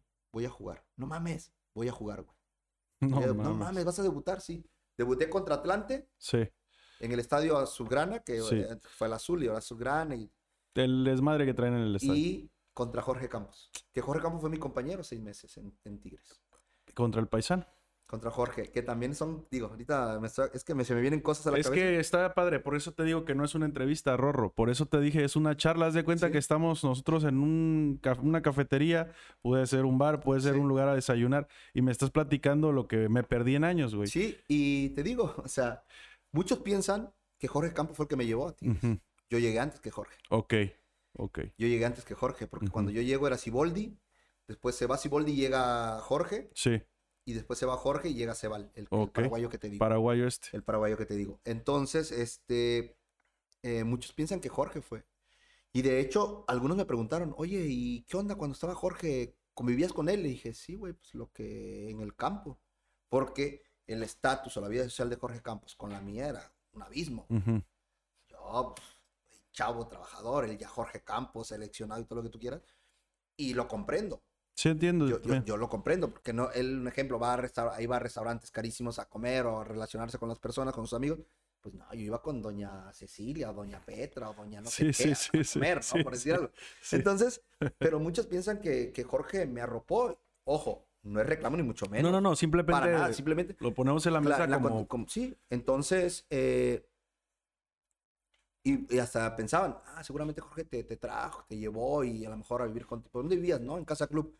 Ah, entonces Jorge no. Jorge vivía en un hotel. Todos los seis meses que vivió en Monterrey vivió en un hotel. Ok, Entonces, tampoco. sí. Y, yo, y, lo- y después, yo ya jugando, me llegó una desbandada de, de acapulqueños a, a Tigres que fueron a prueba. Ok, Jonathan, Andy, eh, ¿cómo se llama? Eh, Hugo Tapia, eh, me llegó un, iba un chavo del, del- ¿cómo se llama? De- de- del plan, un chavo del Coloso, o sea, una desbandada de Acapulco Sí. que fueron a hacer pruebas. sí. Y un ejemplo, yo a Andy y a, ¿cómo se llama? Andy y a, y a Jonathan, yo los conocía, pues, con ya los papás, o sea, los papás son amigos, mi papá, con mi Sí. papá. Sí, te entiendo. Entonces, cuando ellos estaban allá y yo sabía cómo se vivía en Casa Club, yo le dije, ¿qué onda? Eh, no sé si a la semana, a los tres, cuatro días, no sé, vénganse a vivir conmigo. Y me los traje, dije, vénganse mejor. Y sirven Sí. que me acompañan también. Tus ahijadazos. Entonces, sí, estuvieron ahí, ahí conmigo y ya salíamos y todo eso, pero porque son eh, cuates que... De infancia, ¿no? Claro, que, que son Sí, de ahí sí. de la colonia. Sí, claro, te entiendo el contexto. Entonces, eh, estuve ahí. Te digo, muchos piensan que Jorge, de hecho, cuando nos enfrentamos con Jorge ese día que, que debuté, terminando el partido ya nos saludamos. ¿Qué onda? ¿Qué onda, cabrón? ¿Qué pedo? ¿Qué pedo, pinche marquesano? Ya, pinche planeño, ¿qué quieres? Porque me llevo bien con él. eh. Sí, sí, Mi debe relación ser. con él es muy buena. Debe ser, es buen tipo, ¿no? Y sí, muy buena gente. Y me dice, yo le decía, metan a este cabrón, metan a este cabrón, es bueno. Claro que es mentira, porque no creo que diga Jorge, güey, este, mete a Rogelio por mí, porque él era el portero. Ah, ni de pedo. Yo dije, sí, Jorge, sí. Pero él me decía, no, yo le decía, Sí, güey, sí, sí, te entiendo. güey, mételo, mételo, es bueno el chavo. Sí. Sí. Oye, y eso es algo típico de aquí, ¿no? Es un comentario que yo escucho a cada rato, ¿no? Oye, sí, güey, me va a decir Jorge, güey, mételo para que me saques a mí. Ah, ni de pedo, ni de pedo. Antes de avanzar, te quiero preguntar, Rorro. eh, fíjate, como tú mismo dices, a mí me pudo haber dado un bajón cuando te ponen a jugar con la primera A Sí. y después ese tipo que estaba como entrenador te dice que vas a ser... eh, o sea, te pone tercer portero, me ¿Es estás diciendo. Otra persona tal vez se encapricha, se molesta y se regresa al rancho. ¿Qué pasó en tu mente? Aparte de que ya me dijiste que se dieron las cosas, pero ¿Qué pasó en tu mente? ¿Qué te frenó o qué te impulsó a continuar? Eso, eso, que yo llegué siendo tercer portero a primer equipo y ser tercero portero de primera. Eso fue lo que dije, no, no, no. Yo voy a demostrar que puedo llegar. Ahí ya eh, mi techo, que te decía, la segunda división, ya mi techo ya no era segunda división. Ya mi techo ya era primera división. Porque, yo, porque yo llegué de segunda división a primera, división. A primera división. A primera, bueno, primera, división, tienes razón. Entonces ya decía yo, no, yo tengo que llegar. Y si ya estoy ahí, casi, casi como decimos, casi, casi eh, probando las mieles. Sí. Y me ponen acá, dije, no, yo tengo que llegar acá. Porque yo, si de aquí logré estando acá, tengo que lograr. Y regresé. Y te digo, eh, afortunadamente me fue, me, fue bien. Mm, ese año que, que, yo debuté, que fue el 2001, que te digo que justo un 6 de enero de Reyes. Fíjate, qué regalo. Eh, debuté, te digo que me fueron a ver, fue, fue Uli, fue otro cuate de Baristo, que decimos amor de ahí de Puerto Marqués, y fueron a, verme y estuvieron en mi debut. Y este, y de ahí ya fue cuando eh, empecé la carrera. Ese, ese año, Tigres nunca, bueno, esa, eh, hasta esa fecha, hasta ese año, ese torneo, Tigres no había calificado nunca en torneos cortos, eran torneos cortos. Sí. No había calificado a torneos cortos. Eh, calificamos a torneos cortos. Ok. Un, un, acontecimiento muy importante para, para ser un portero debutante, además. Claro. Sí, porque finalmente el, también la prensa, eh, el, portero es un ave de mal agüero, cabrón. O sea, puede ser el héroe, te pueden ver como un villano y, no piensan en cualquier error táctico, defensivo. O sea, metieron gol. Y no, no preguntan si es el chavo o no es el chavo. No, o sea, metieron gol y ya. Entonces, aquí viene lo, interesante, ¿no? Como el acontecimiento de llegar a ese, a ese momento, al torneo corto, pasar a, entiendo yo, como pues, a la liguilla, es, es este, como entrar a playoffs en la NBA, ¿no? Exactamente. Entonces, pues sí, es un acontecimiento que marca un parteaguas en tu carrera, ¿no? Te, dio, te debió haber dado mucha seguridad. Y te digo, es que se me acomodaron muchas cosas. Yo siempre digo, yo, yo fui tocado. Sí. Yo fui tocado. Sí. Porque ese torneo, te digo, califica Tigres. Nunca había calificado en torneos cortos. Califica Tigres a la liga en torneos cortos. Sí. Eh, fui el portero menos goleado. Ok. Ese torneo. Sí. Eh, los, el 100% de los penales que me tiraron los paré. Que fueron tres. Tres penales me tiraron en todo el torneo. Los tres los paré. Entonces. Traías muy buenos números. Entonces estaba bien. Iniciaste con el pie derecho, literalmente. Exactamente. Entonces eh, se fueron acomodando las cosas. Y así fue como hice ya la carrera en primera división. Sí. Recuerdo también de ese, de ese torneo, yo no tenía auto. También esa es una anécdota bien chida. A ver, cuéntala, no, porque no, tenía, no tenía auto. Eh, eh, yo vivía en casa club todavía, no tenía auto. Y entonces varios jugadores, tres jugadores para ser preciso, Lalo, Sinde y yo, eh, nos caminábamos de la casa club a, una avenida que se llama Gonzalitos en Monterrey y pasaba por ahí otro jugador, Rogelio García, el pollo. Pasaba por nosotros. Eh, y nos recogía y ya nos íbamos a Sososa, que son como media hora, 40 minutos, muy lejos. Sí. Él nos daba Ya ese torneo, eh, después nos cambiamos de casa, cambiaron la casa club. Eh, pero seguía yo sin auto. Ok. Entonces, me acuerdo que el partido contra América, ahí en el Azteca, de hecho fue un bandón de aquí de Puerto Marqués. Me imagino, pues ya eh, estamos aquí a un paso. Fueron a la Ciudad de México, fueron varios amigos, eh, amigos de mi papá y gente del Marqués, fueron a, al partido ese contra América. Empatamos 0 0. Eh, penal de América al minuto 89. No mames. Minuto 89-90 lo paré, que te digo, fueron de los tres penales que lo paré, termina el partido, me voy a la tribuna donde estaba mi, gente, y me acuerdo que en todo el entusiasmo y eso, agarré los guantes, se los di, no recuerdo si a Uli o a alguien se los di, creo que a Uli. Y le dije, mi mamá no fue. Dije, regálaselos a mi mamá. Regálaselos a mi mamá. Eh, ya me voy para, para el, ¿cómo se llama? Para el vestidor. Entro al vestidor, la euforia, todos, porque eso nos tenía eh, latente para la calificación. Fíjate. Eso no salvaste, salvaste el torneo. Y la euforia bajó el presidente que era Enrique Borja. Mi compañero de cuarto eh, de concentración era Joaquín del Olmo. Y cuando llega Borja, bien muchachos, bien, bien, bien, bien, bien, Rogelio, bien. Y Joaquín, me acuerdo que se acerca y le dije, eh, Enrique, ¿qué pasó, Joaquín? ¿Qué pasó? Dice, ven. Y abraza a mí, abraza a Enrique y le dice, el Rorro no, el Rorro no tiene auto. No, no, el lunes, el lunes que vaya a la oficina, que vaya por un auto. Me hicieron un préstamo de mi sueldo, me hicieron un préstamo y compré un auto, un Pointer, me acuerdo. Ok. compré mi Pointer y ya, ya tenía carrito. Qué buena anécdota. Sí, sí, sí, Y ya, y te digo que eso, eso costó el penal. Eso, sí. Después seguimos en el torneo y también ahí te va otra. Ajá. Contra Atlas. Sí. Expulsan a Del Olmo. Expulsan a Del Olmo. Eh, no iba a jugar esa jornada contra Atlas y me dice, güey, si no te meten gol, te regalo una computadora. Va. Jugamos el partido, te digo que estaba expulsado. Me acuerdo que tiraron, tiraron, pegó en el poste, volteé a ver. Cuando pega en el poste y sale, cuando vi que pegó en el poste, vi que le salieron alitas a la computadora. no, pega en el poste, sale, ganamos 2 a 0. Y eso te digo, nos mantenía todavía en, el torneo. el torneo para calificar. Sí. Ya después, eh, eso fue el, el, sábado, jugamos el sábado, fue en el volcán. Domingo descansamos. El lunes entrenamos. Cuando llegué al entrenamiento ya tenía mi computadora. Fíjate, nada más. ¿No? Y este, después jugamos contra, contra Celaya, que fue el partido, eh, más adelante jugamos contra Celaya, fue el partido que nos dio la calificación. Ganamos creo que 2 a 1 en Celaya. Sí. Y fue la primera vez que Tigres calificaba la liga. Esa es la historia de la calificación de Tigres. Esa es la historia de la calificación. Desde la perspectiva de error En, la, en la portería. Y en la temporada de mi debut. Sí. Es que eso es lo que, y considero yo que eso es lo que la hace especial, ¿no?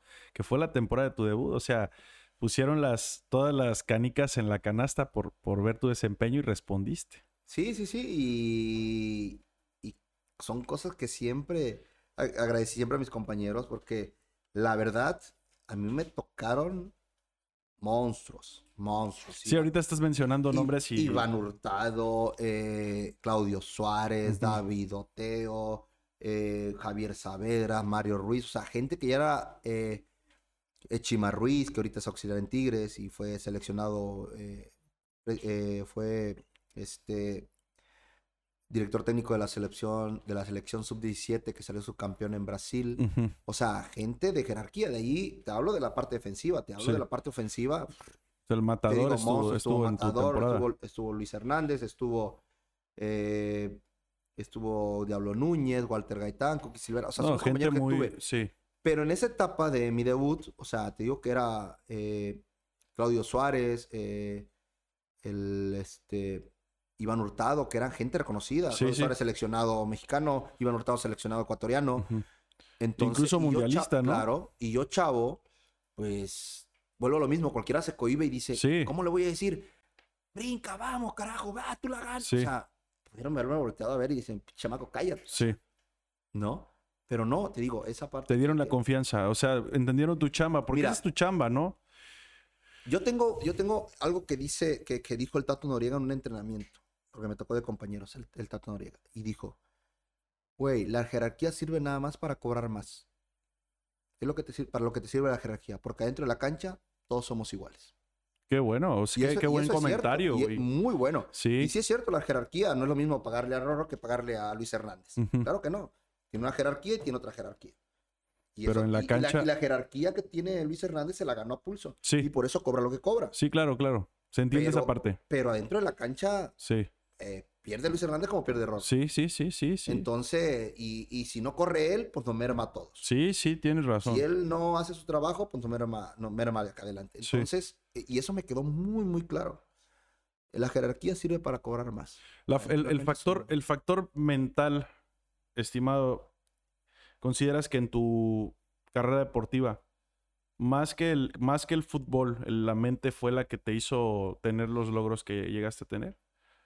Yo pienso que 50 y 50. 50 y 50. 50 y 50, porque no puedes ser fuerte mentalmente y no, te, y no tener aptitudes. Ok, muy bien.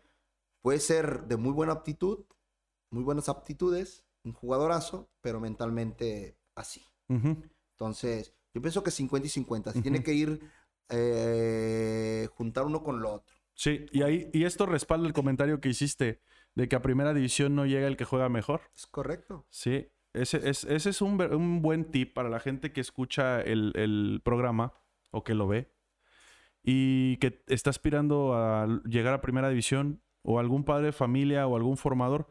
Es muy importante esto, lo valoro mucho, te, te agradezco infinitamente lo que estás compartiendo porque creo que, sin duda alguna, más bien, no creo, eh, este tipo de argumentos, que además lo dice una persona que llegó y que se mantuvo, no nada más que llegó, eh, pues lo estás diciendo con los pelos de la burra en la mano, ¿no? O sea, estás dando la fórmula que te, te hizo sostenerte ahí y tener una trayectoria tan amplia como la que, la que tuviste. Porque ¿cuántos equipos participaste? Primera división. En primera división eh, jugué Tigres, Celaya que se volvió Colibrís y Pumas. Ok. Sí. Y estamos hablando de cuántos años en primera división. ¿Ocho? ¿Siete? ¿Ocho? Soy malo con los números. so- Más o menos, siete, ocho años. Mira, es, es, es- son años, o sea, cuánto trabajo físico hay, cuánto desgaste. ¿Cuánto desgaste? Yo por ahí leí una- un artículo de una- un periódico de Nuevo León, ya tú siendo entrenador de Juárez, Entrenador de porteros de Bravos sí. de Juárez, Sí. donde te preguntaban si, ¿qué pensabas de tu trayectoria deportiva? O sea, como deportista, si pudo haber sido más longeva o si duró lo que tenía que durar. Entonces yo no te voy a decir la respuesta, más bien te lo vuelvo a poner en la mesa y tú qué opinas de eso. Después de que ya te lo preguntaron en algún momento, seguramente has estado reflexionando, reflexionaste en su momento al respecto. ¿Qué opinas de eso? Pienso que pudo haber sido más longeva. ¿Sí? ¿Qué le quitas, qué le pones a la carrera del Rorro? Que pudo haber sido más profesional. ¿Sí? ¿En qué aspecto, Rorro? En muchos aspectos. Digo, ojalá nos puedas compartir en- algunos. En, en muchos aspectos. Eh, yo hice locuras, ¿eh? Sí. Yo fui un futbolista. eh, no te puedo decir muy centrado. Pero que a lo mejor no me cuidé como debí haberme cuidado. Yo te puedo contar pendejadas que hice. Sí, me- pendejadas que hice como, como siendo futbolista. güey. Ok. O sea, que no dimensionas. Que no dimensionas y no dimensionas, güey. Te lo voy a poner una. Una. Una, una. una. Ajá. Yo ya jugaba en primera yo jugaba en Tigres. Ok. Vine a Acapulco de vacaciones. Mira qué pendejada, güey. Mira qué pendejada. Yo jugaba en primera división, agarré Sí. la fiesta. En Sí. ese entonces me acuerdo, traía un cabrio. Con sonido. Eso es descapotable sí, Con sonido, con. No, ya me lo imagino. Sí, sí, sí. Me fui a pistear con unos cuates. Me vine para acá, para la, para, la costera. Ajá. La, era esta bandera. Sí, claro. Ya ves cómo hay esta bandera para que no se suban los Sí. carros, pero hay justo donde entra un auto. Sí, está el espacio ahí. El espacio. Sí. Ah, bueno, pues no sé, dos de la mañana. Ajá. Agarré, subí el auto con música y tal pedo. Llegó un tránsito. Señor, no puede estar aquí. Eh, tranquilo. Eh, no puede estar aquí, que no sé qué. Sí. Ten 200 pesos. Ok. Pum, se fue. Ok. Ahí te va. No pasaron ni 10 minutos y seguíamos nosotros echando cheve, jajaja, y que la madre. Pasa otro tránsito, no. Oiga, que no puede estar aquí, que la madre. No, que no, no puede estar aquí. Ten 200 pesos. Pum, se fue. Pasó el tercero. pa- 10, 15 minutos pasó el tercero. Ten 200 pesos. O sea, mira qué pendejez. güey. Sí, sí, sí. O sea, qué chiflazón. Sí. Cosa de la que me arrepiento. sí. Y como dices tú, si le sirve a la gente, pues.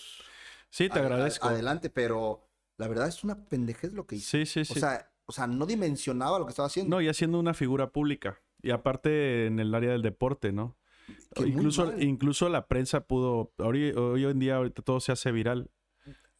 Afortunadamente para mí. afortunadamente- Afortunadamente para mí no estaba como ahorita. Sí, güey. Ahorita ya cualquiera te graba, ya cualquiera hace. Cualquier cosita se hace viral. Entonces, o sea, eso, esa es una de tantas que hice. ¿eh? Sí. Esa es una, tanta que, una de tantas que hice, Sí, de las cuales me arrepiento, entiendo.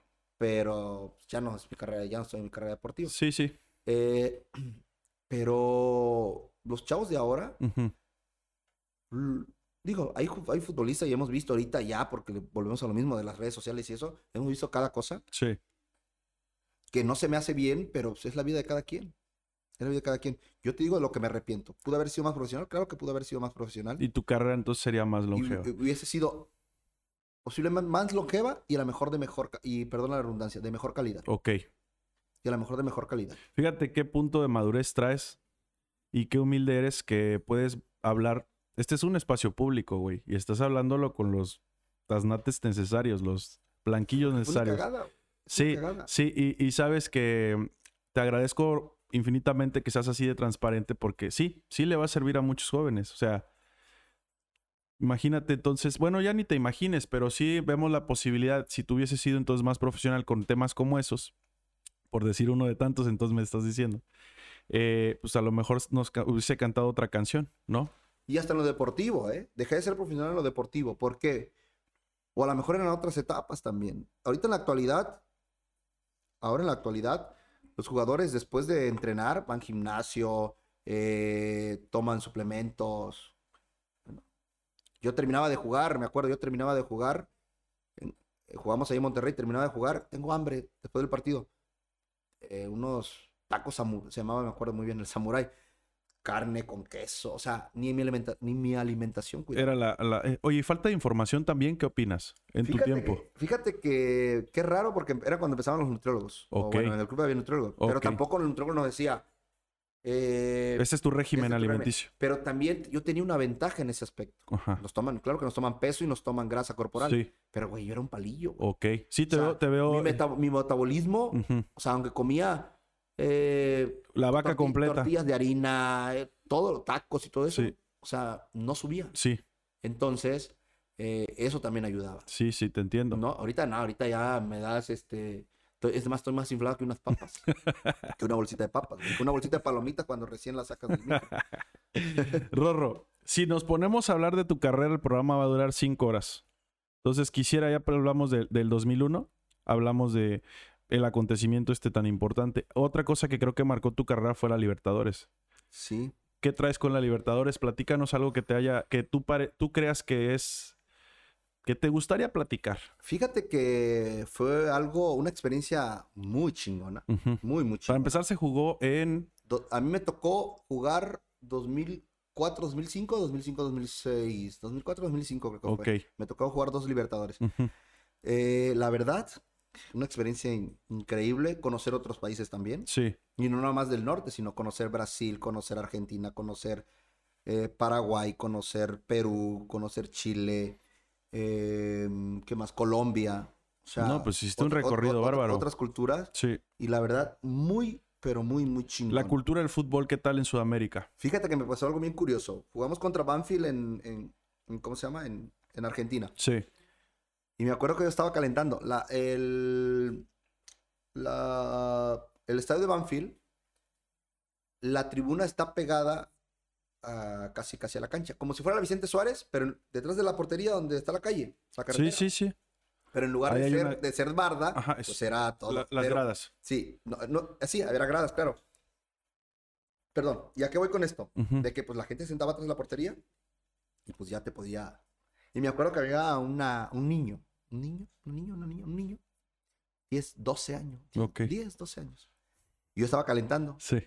Y, me gritaba, mexicano, concha tu madre, mexicano, concha tu madre, te vas a morir, mexicano, hijo del chavo del 8, eh, así, te lo juro. Sí, 12 años. 12 años el chavito. Y yo calentaba y en una vez me pongo a estirar, me agarro del poste, me pongo a estirar y veo que el niño se va con una señora. Y le digo, señora, su hijo. La señora, mexicano, te vas a morir, coche tu madre. ¿Qué puedes esperar, cabrón? la señora. Y esa, de película. Sí, sí, sí. Yo dije, no, pues la señora va a calmar. La señora agarró también contra mí.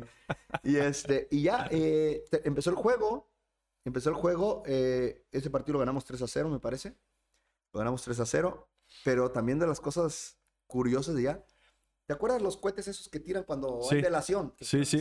Para arriba. Bueno me los tiraban, pero así. No me digas. O sea, me pasaban por aquí, ¡pam! no me digas. Me pasaban por aquí, ¡pam! Me explotaban. O sea, estuvo muy cañón. Y en Perú jugamos, ah, no recuerdo contra el equipo, pero me acuerdo que tenía una malla, una malla alta. Una malla alta y agarraban globos, pero no sé si con cerveza, con agua, no me preguntes con qué. Y lo tiraban contra la red, contra la malla esa. Entonces, al pegar en la malla, eh, explotaba y el líquido iba. Sí, sí, en dirección a ti. No, no sabes. Yo pienso que lo, lo, más caro me tocó en, en, Argentina. Eso de Perú, pues, eh, estuvo chido. O sea, chido. El, gracias por la bañada. gracias por la bañada, güey.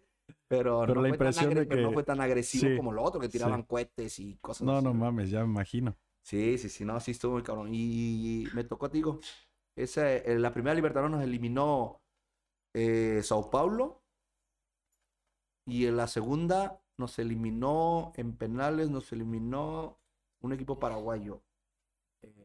Eh, Olimpia, creo que era. Ok. Ok. Pero estás hablando de una experiencia, pues, eh, eh, quieras o no, el jugar una Libertadores, ya, fíjate nada más que fabuloso, ¿no? De jugar en la arena en Acapulco. En la tierra. En la tierra, en la cancha, de, Vicente Suárez. En, la, en, ¿cómo se llama? En la de las cruces, que está la tortillería. Sí, sí. Lleno de piedras. Sí, de gravilla y, y unas puntiagudas. En la máquina 5, la máquina 7. Y entonces, de salir de ahí, de, de, acá del rancho, y, y, ya estás hablando, o sea, me estás platicando una Libertadores. ¿Cuántos jugadores salientes del puerto tienen la experiencia de jugar una Libertadores? Creo que eres el único. No sé. bueno, yo no sé si Jorge Campos haya jugado. Creo que no. Libertadores. Bueno, jugó otros torneos, pero pues. Eh, sí. Sí, que también son experiencias fabulosas, pero estamos hablando ahorita de Libertadores. Que de hecho es el, el máximo exponente del fútbol acapulqueño. Sí, sí, sí. Y, y, le damos un lugar, se respeta su carrera y su persona. Pero el día de hoy estamos hablando de ti. eh, y te digo, de la Libertadores esa parte.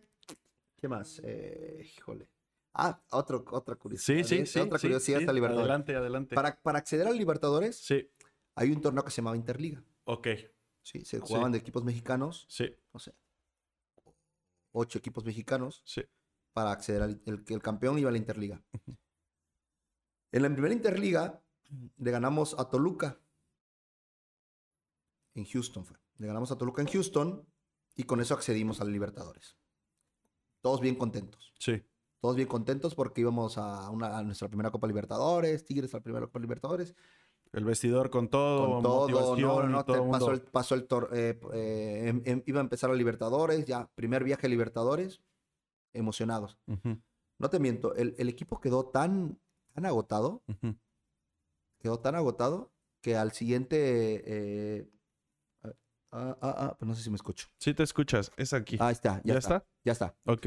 A la primera Libertadores quedó el equipo tan fundido que ya no quisimos, ya para el siguiente eh, torneo Interliga, fue de que, güey, no hay que ganarla. Wey.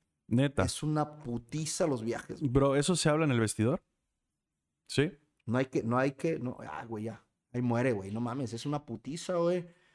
Jugamos, luego ni hacemos, luego ni llegamos a la final allá, luego hacemos un mal torneo acá y... O sea, ni cumples allá ni cumples acá. Exactamente. Y se tocó así de que, güey, no.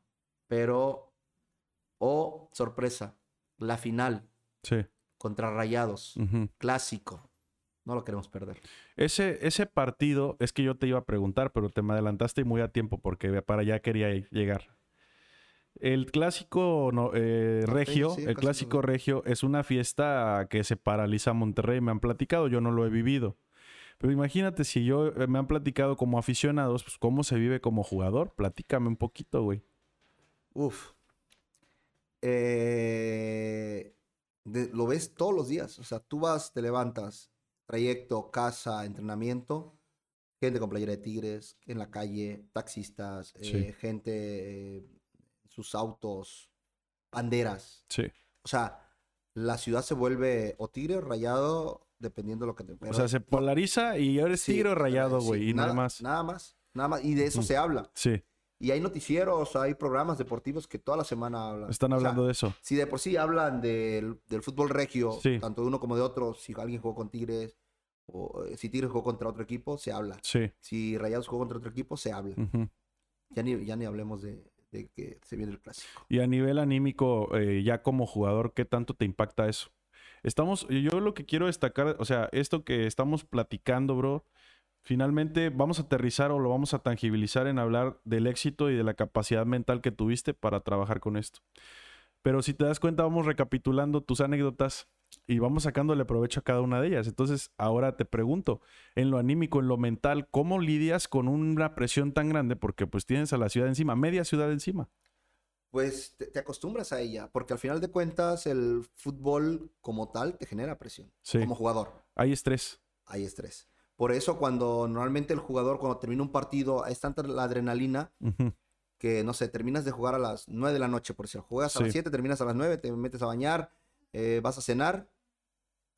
Y yo, y por lo mismo, voy a hablar de mi caso. Yo sí. jugaba y me dormía a las 4 de la mañana, 5 de la mañana por la adrenalina. Uh -huh. Veía es, eh, Sport Center de la 1, Sport Center de las 2, Sport Center de las 3, Sport Center de las 4. Uh -huh a veces cuatro y media y a esa hora me dormía. Sí. ¿Por qué? Por el, por el nivel de estrés, por sí. el nivel de adrenalina sí. que manejas en, en, un partido. Sí. Y mira que era repetición todo el Sport Center. No pero te lo, pero no, pues... Me lo, me lo chutaban. O Con los era- ojos bien abiertos y el ver cuerpo eso, despierto. Era ver eso o ver informe- infomerciales, ¿se le llama? Sí. Que el brasileño Sí, que sí, "Ve, güey. deposite en mi casa y yo tengo que depositar porque usted tiene todo para... era ver eso. Sí, güey, sí, sí, sí. ¿No? Sí, entonces veías usted, tiene, Center. usted tiene que, que... Sport Center. Y por lo que veo algunos días veías el... No, me tocaba así, le cambiaba, lo veía, no, le cambiaba. Creo que usted tiene que vivir mejor. Y si usted deposita esta cuenta, usted le va a ir bien. Usted le va a ir No, bien en la vida. No, no, no manches. Dije, no, no jodas. Mm, Entonces me ponía a ver Sport Center. Sí, Y, este, y te digo, y sobre eso, fíjate que te algo bien curioso también. sí. De los clásicos regios que jugué, no recuerdo cuántos fueron. Uno, dos, tres, cuatro, cinco. Ujú. Tanto en básicas como en segunda, como en primera. Sí. Que lo jugué, que estuve yo jugando. sí, sí, no sí. lo perdí. Ok, es otro récord. O sea, No te lo digo, este, eres el, el don Empate- números, em- cabrón. Empate o gané, pero no perdí. Don números, güey. Entonces, digo, son de los datos curiosos que también eh, tengo. Digo, al final de cuentas son récords. como Personales. Sí. No, bro, y está muy bien, qué buen consejo te dieron, porque fíjate que de repente cuando empiezas a hacer comparaciones, cuando empiezas a medirte malamente, en un estado, en un estatus como el que al que tú llegaste, o sea, jugador de primera división, ¿no? Bájale un poquito a- al, al tema de la exigencia ya al nivel en el que llegaste y no te estés castigando por lo que otros hicieron. O sea, a ver, valora lo que estás haciendo, de entrada de dónde vienes y todo lo que has logrado. Tu cuate te dio, te ahorró, te ahorró una cruda moral impresionante, güey. Sí, Cañón. y es que ese tema entonces quiero platicar un poco. A- ahorita se puso de moda hablar de la depresión deportiva. Hablar de que de lo que vive el deportista. ¿No escuchas? Sí, sí, sí. Sí, de lo que vive el deportista con, con respecto a la depresión. ¿Lo viviste? ¿En algún momento tuviste depresión deportiva? Sí. Sí. sí, se sí. trata en el fútbol, o sea, es, es algo que se dialoga en, en el vestidor o se habla entre jugadores o hay un tratamiento o cada quien lidia como puede. No, cada quien lidia como, No me digas. como, como puede. La educación, aquí donde entra la educación, que también es importante. Ok. Yo en mi caso la tuve, pero fíjate que bien raro, porque normalmente deberías de tenerla, deberías de tenerla cuando tú quieres seguir Sí. y por X o Y situación, por lesión, porque ya no entras en planes, porque ningún equipo te quiere, debería de ser. Sí. Y aquí el que decidió retirarse fui yo. Ok. Yo después de que me retiro, eh, los primeros meses bien, pero ya después me sentía... Ah, ya me. Sí, no, no, me sentía como que Con no. huecos, ¿no? Sí, como que, ¿qué onda? ¿Qué pasa? O sea, quiero hacer algo. Puse un negocio eh, eh, de transportes. Eh, yo en ese entonces vivía en Estados Unidos. Ok. eh, me fui a vivir para allá. Y... Pero yo decía, güey, pues yo no voy a ser trailero. Sí. Ah, No, no, no. O sea, lo mío es fútbol. Empecé a entrenar ahí porque me invitaban de que, oye, Ujú. eh, un amigo de que, oye, pues entrena a mi hijo y así. Y lo hacía y lo Sí. que me iba. Pero no, no, sen- sentía que me faltaba más. Ok. Me faltaba más. Tampoco fue de ponerme a llorar o algo así, pero yo sentía como que algo. O sea, tan, tan, tan pleno no. Sí. Tan pleno no. Pero te digo, lo curioso es de que yo fui el que decidí. Sí, porque, sí. toda- porque en la piedad todavía querían que me quedara otro torneo. Sí, estamos hablando de una condición distinta, ¿eh? Te ponen otra vitrina eso, porque tú decides, o sea, y te haces responsable de esa decisión. Distinto es cuando no te queda de otra, güey. Exactamente. Que debe ser más cabrón. cabrón, está más cabrón, Sí. te voy a decir más cabrón porque eh, eh, lo que dices tú está fuera de tu, de tu, de tu Del- entorno, de tu alcance, Sí. porque no es una decisión que tú tomaste. Sí, Entonces Sí. no es de que "Hey, eh, yo quiero seguir jugando, ah, pues aquí hay un equipo. sí. No, es yo quiero seguir jugando, yo quiero seguir jugando, ah, no, pues ya nadie te quiere. Sí, güey. Ya me imagino, después de entregarle tu vida al, Al- al fútbol. Y, pero, pero, ¿qué te digo? O sea, sí me doy cuenta ahora, me doy cuenta ah, ya en este momento que, que todo tiene solución. Sí, Todo es solución. Eso sí, hay que saber de que a menos que seas un empresario top, vas a ganar lo mismo como fútbol, que como futbolista. sí, Pero si te sabes manejar y haces las cosas bien, también Sí. vas a tener una vida digna. sí, a sí, mejor con, con menos poder adquisitivo, posiblemente, pero bien. Sí. Y bien visto. Sí, sí, totalmente de acuerdo. Y qué bueno que estés pensando así. Viene tu etapa como entrenador de porteros. Sí, yo recuerdo yo que tengo un- el amigo este que te platicaba de que es director técnico en, en eh, que estuvo director técnico en Costa Rica. Sí, Se llama eh, Palomeque, se llama Sí. Fernando Palomeque, también fue portero. A él lo conocí yo en mi última etapa de Con la piedad. con La Piedad. Él era entrenador de porteros. Ok. Entonces teníamos una muy buena relación. Eh, y nos íbamos a comer después de los entrenamientos. ¿Qué, qué onda, güey? ¿Qué haces? Ah, pues en mi departamento. Vamos a comer, güey. Te voy a llevar a un lugar, me acuerdo, te voy a llevar a un lugar bien chingón a comer. ah, va, vamos. Pasó por mí, sígueme. Sí. Me llevó a comer al mercado de la Piedad. Ok. Había fonditas dentro del mercado, ahí comíamos. Sí. Ahí comíamos. Y mi relación con él fue, fue muy buena. Sí. Fue muy buena. De hecho, después de que él, él, él llega de entrenador de porteros por medio del presidente, del dueño del equipo. Ok. Por medio del dueño del equipo. Pero el cuerpo técnico era otro. O sea, no lo llevó, el, entrenador no llevó al entrenador de sí. porteros. Entonces, cuando el entrenador le dan las gracias, le ofrecen el equipo a Palomeque. Habíamos perdido, me acuerdo que habíamos perdido, no recuerdo contra quién. Tú Yo- siendo jugador Yo siendo todavía. Como jugador, claro. Me, regre- eh, me voy a mi departamento y me habla. ¿Qué pedo, cabrón? ¿Dónde estás? Le dije, en, ¿cómo se llama? En mi departamento, güey. Ahí te caigo. Órale, va. Ujú. Llega. eh, ya sube, ¿qué haces? Está echando una chela viendo, viendo la televisión. Dame una, pa. Sí, le di una cerveza. Estábamos platicando. Me dice, ¿qué crees, güey? Le digo, ¿qué? Me dieron el equipo. No mames. Digo, sí, güey. Me dice, sí, güey. O sea, la dirección técnica total. Sí, él iba a ser el técnico. Habían corrido al técnico, habíamos perdido. Habían corrido al técnico y se lo ofrecieron a él. Ajá. Él tenía el título de director técnico. Ok. Entonces digo, ah, con madre, güey. Me dice, güey, ya tengo el preparador físico. Necesito un auxiliar. Y yo me acuerdo que yo tengo relación con el Rambo Sosa, que es el sobrino de José José. Con el Rambo, porque lo tuve de compañero en Correcaminos en Veracruz. Tengo buena relación. De hecho, él tiene un departamento aquí, viene a veces. Órale, lo frecuentas. Sí, sí, sí. Y estamos en contacto. Y entonces me, le digo, güey, el Rambo se acaba de recibir, la madre. En ese entonces era en Excel, era 2010. En Ujú. Excel, le dice, marca. ¿Qué onda? ¿Qué onda? Me dice, ¿qué onda lagartija? Le digo, ¿qué onda, Barney? Me- que le decimos Barney porque tiene los brazos cortitos. Y, y el lagartija porque yo era flaco. Ahorita es la Órale, lagartija órale. inflada. Sí, bueno. Che, rorro. Ahorita es la lagartija inflada. Oye, entonces, este... ¿Qué pedo? Le digo, oye, güey, ¿sabes qué? Palomeque está así, así. La madre dice, sí, güey. Y me fue cuando Palomeque lo tenía en altavoz, me dice Palomeque, ¿qué pasa? ¿Qué tal, Ángel? ¿Cómo está hablando Palomeque? Sí, güey, preséntate el lunes. Y ahí es la relación de entre ellos. Sí. Trabaja ahí. Después, eh, Palomeque, después de ahí ya nos, que yo me retiro y él sigue de técnico, pero después se va a la, a la- a- a- ¿cómo se llama? Al, a Celaya. Sí. Y yo vine a Estados Unidos. Y me marca Palomeque. Me dice, ¿qué onda, güey? ¿Qué pedo? Le dije, ¿qué onda? Dice, oye, güey, fíjate que quiero un entrenador de porteros porque estoy en Celaya, pero la verdad el entrenador de porteros que tengo aquí no más no. No ¿Qué pedo? Sí. ¿Jalas? Le dije, sí, güey. Bueno, te marco más adelante para... no. Eh, pasa los días, pasan, no sé, dos meses, tres. No, pasa un mes, mes, 15 días. Sí. Me dice, no, 15 días pasan porque ya iba a empezar el torneo. Me dice, güey, ya no estoy en Celaya. Estoy en la en San Luis de auxiliar con Flavio Davino. Órale. Y me dijo que quiere un entrenador de porteros. ¿Qué pedo? Le dije, sí, güey. Bueno, para decirle que ya no busquemos, que ya eres tú. Y fue mi primera experiencia como entrenador de porteros. En San Luis. Ok. Después de San Luis estuvimos seis meses. Yo me regreso a... eh, mm, tuvimos seis meses. Yo me vengo para acá, para Acapulco. Aquí tienen su casa. Gracias, gracias. No, no es cierto, es mentira, porque si no van a querer hacer fiesta. No, no, no, sí. No, sí tienen su casa. Gracias, Y este... y yo me vengo para acá y me quedo un año sin trabajar. Sí. Y Palomeque se va a Puebla, de entrenador de la segunda división de Puebla. Ok.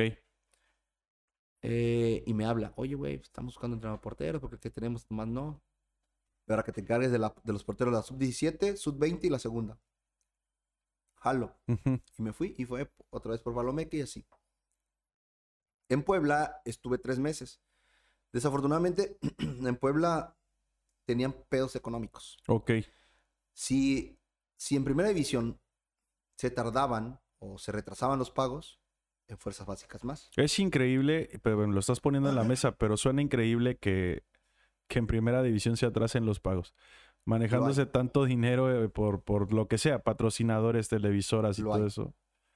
Pues lamentable que esté pasando eso en el digo, fútbol nacional. Eh, en Puebla pasaba eso. Si el de primera división, pues dices, no sé, no sé los sueldos, pero te voy a poner un sueldo mm, 100 mil pesos. Ok, 100 mil pesos al mes. ok, Te voy a poner un sueldo así. sí, Con 100 mil pesos al mes, pues ahí te la rebuscas. Simón. Si no cobras en mes y medio, pues con 100 mil Sí, ahí estiras la lana ahí y... vas estirándola. Sí. Pero si llegaran a pagarte 15, 20, 10, pagar renta, gasolina, o sea, estamos de acuerdo. Por Sí. decirte un número, ¿eh? Sí, sí, sí, está bien el parámetro. Entonces, es a lo que voy. Entonces, si se retrasaban en primer equipo, también se retrasaban en, Sí. en básicas. Sí, Entonces, no es lo mismo con 100 que con 15, con 20. No Sí. es lo mismo. sí, entiendo. Eh, y aparte, yo recuerdo que al director de Porter, secretario técnico de básica, le dije, güey, ¿me vas a hacer contrato? Sí, ya vamos a hacer el contrato. Y la madre me va a dar el contrato. Nunca me hicieron contrato, nunca me hicieron contrato. Y es cuando me, me el Rambo me marca. Sí. Fíjate cómo son las cosas. El Rambo me marca. Estábamos haciendo visorías en Puebla. Sí. Me marca el Rambo. Lagartija, le digo, ¿qué pedo, Barney? Oye, cabrón, ¿cómo andas, cabrón? Le digo, aquí en Puebla, güey. Oye, güey, me habló Gabriel Caballero que ocupa entrenador de porteros. Pensé en ti y pensé en otro, güey.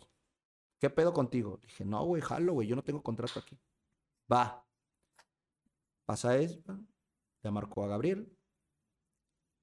Pasa una semana, le vuelvo a marcar yo a, a Rambo. Le dije, oye, Rambo, güey, no me marcó Gabriel. Dice, güey, ahorita andan con el armado del equipo. güey. Entonces, no dudes que te va a marcar. No sé, un jueves. Llega el domingo, me marca el Rambo. Lagartija, le digo, ¿qué onda, Barney? Dice, güey, este, te va a marcar Gabriel Caballero ahorita en unos 10, 15 minutos. Ujú. Órale, va. Colgué.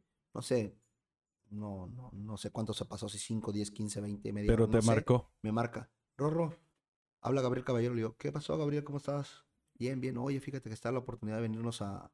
Está la oportunidad acá en Tapachula, me Sí. Rambo de ti, la madre. Me dice, ¿qué onda? Le dije, jalo. Me dijo, hay, hay tanto de lana, hay premios si calificamos. bla, bla". Pero aparte de eso, para mí era eh, no estancarme. Sí, te entiendo, güey. Tomaste la oportunidad sí. más seria que tenías en Y te voy a la comentar frente. algo. En Puebla hay o había un entrenador de porteros que le llaman institucional. Ah, chinga. ¿Qué es eso? Que llegue o corran al técnico, que corran o que llegue, él siempre va a ser el entrenador. de. Inamovible. Entonces para mí era básicas, básicas, básicas. Un básicas. tope, un tope. O sea, yo no podía aspirar a primera división. No, no, no. porque te- el güey estaba no ahí. era, o sea, definitivamente Entonces, estaba mí- estancado ahí. Eh, iba a estancarme ahí. Sí. Siempre ser el entrenador de porteros de básicas. Sí. Y entonces dije, no, pues aquí mero, porque Ujú. si la armamos, eh, nos va bien, ascendemos, pues primera división. Y entonces me voy para allá. Sí. Rorro, tú piensas muy rápido, ¿verdad? Tienes agilidad mental. Más o menos. Yo creo que sí, brother, porque de entrada el, el portero tiene que ser ágil mentalmente. Sí. De entrada eso. Pero también con lo que hemos platicado, eh, tú siempre estabas listo, cabrón. O sea, te, te- te echaban una, te echaban la oportunidad, o tenías la oportunidad enfrente, no te la echaban. te- es, es gracias a lo que has hecho y aprovechabas. ¿Por qué no? Por cómo llegaste a ese punto? Perdón que no te deje hablar, pero quiero hacer la pregunta para ampliar esto. ¿Cómo, cómo llegaste a este punto de, de- de siempre, o sea, ser como, estar al, al pendiente de las oportunidades y tomarlas? ¿Te acuerdas que te dije hace rato que eh, tanto en el fútbol como en la, como en la vida, Sí. que es muy parecido, es casi igual, Sí. son tomas de decisiones, Sí, toda tiene consecuencias, sí, buenas o malas. sí, totalmente. Entonces, y tocaba eso, eh, considero sí, porque al final de cuentas el, fut- el- el futbolista, el portero sí, o el futbolista en general, tiene que tener la toma de decisiones en muy poco tiempo. No Sí. tienes tiempo para decir, bueno, y si hago una Ujú. finta, y si Titubear para túnel?", empezar. no.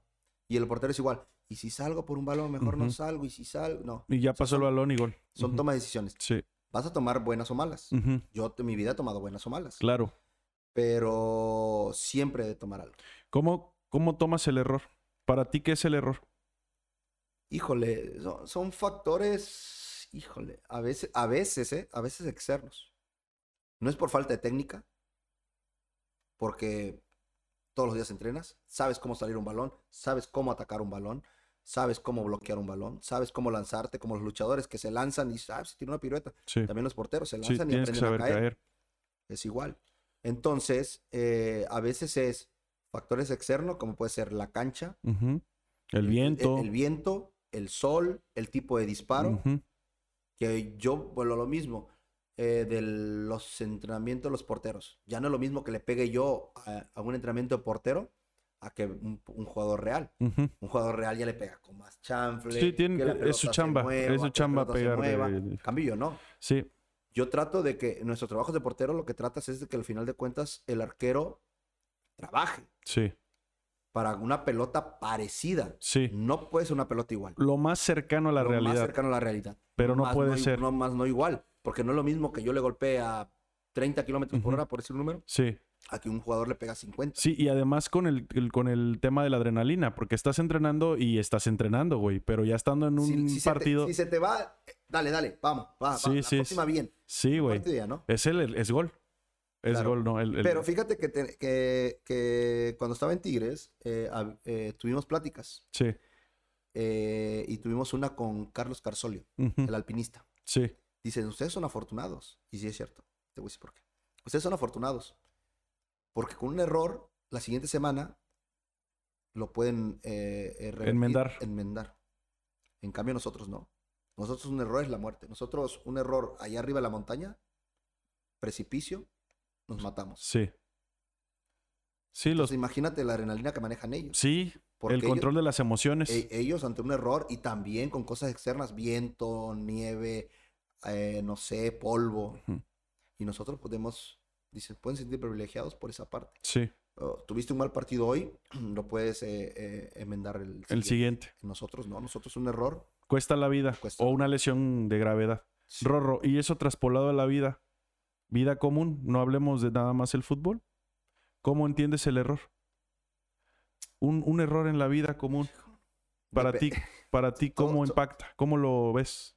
Va a depender. Va a depender mucho de la toma de decisión que hayas tomado. Sí, No es lo mismo eh, eh, que manejes eh, 100 kilómetros por hora normal a que manejes a 100 kilómetros por hora tomado. Son dos cosas. Son factores. Son Hay factores que agudizan o... No es lo mismo eh, invertir 100 mil pesos con conocimiento a invertir 100 mil pesos sin conocimiento. Entonces, Sí, yo lo que entiendo de tu respuesta es que estás haciendo responsable al ser humano de lo que sucede.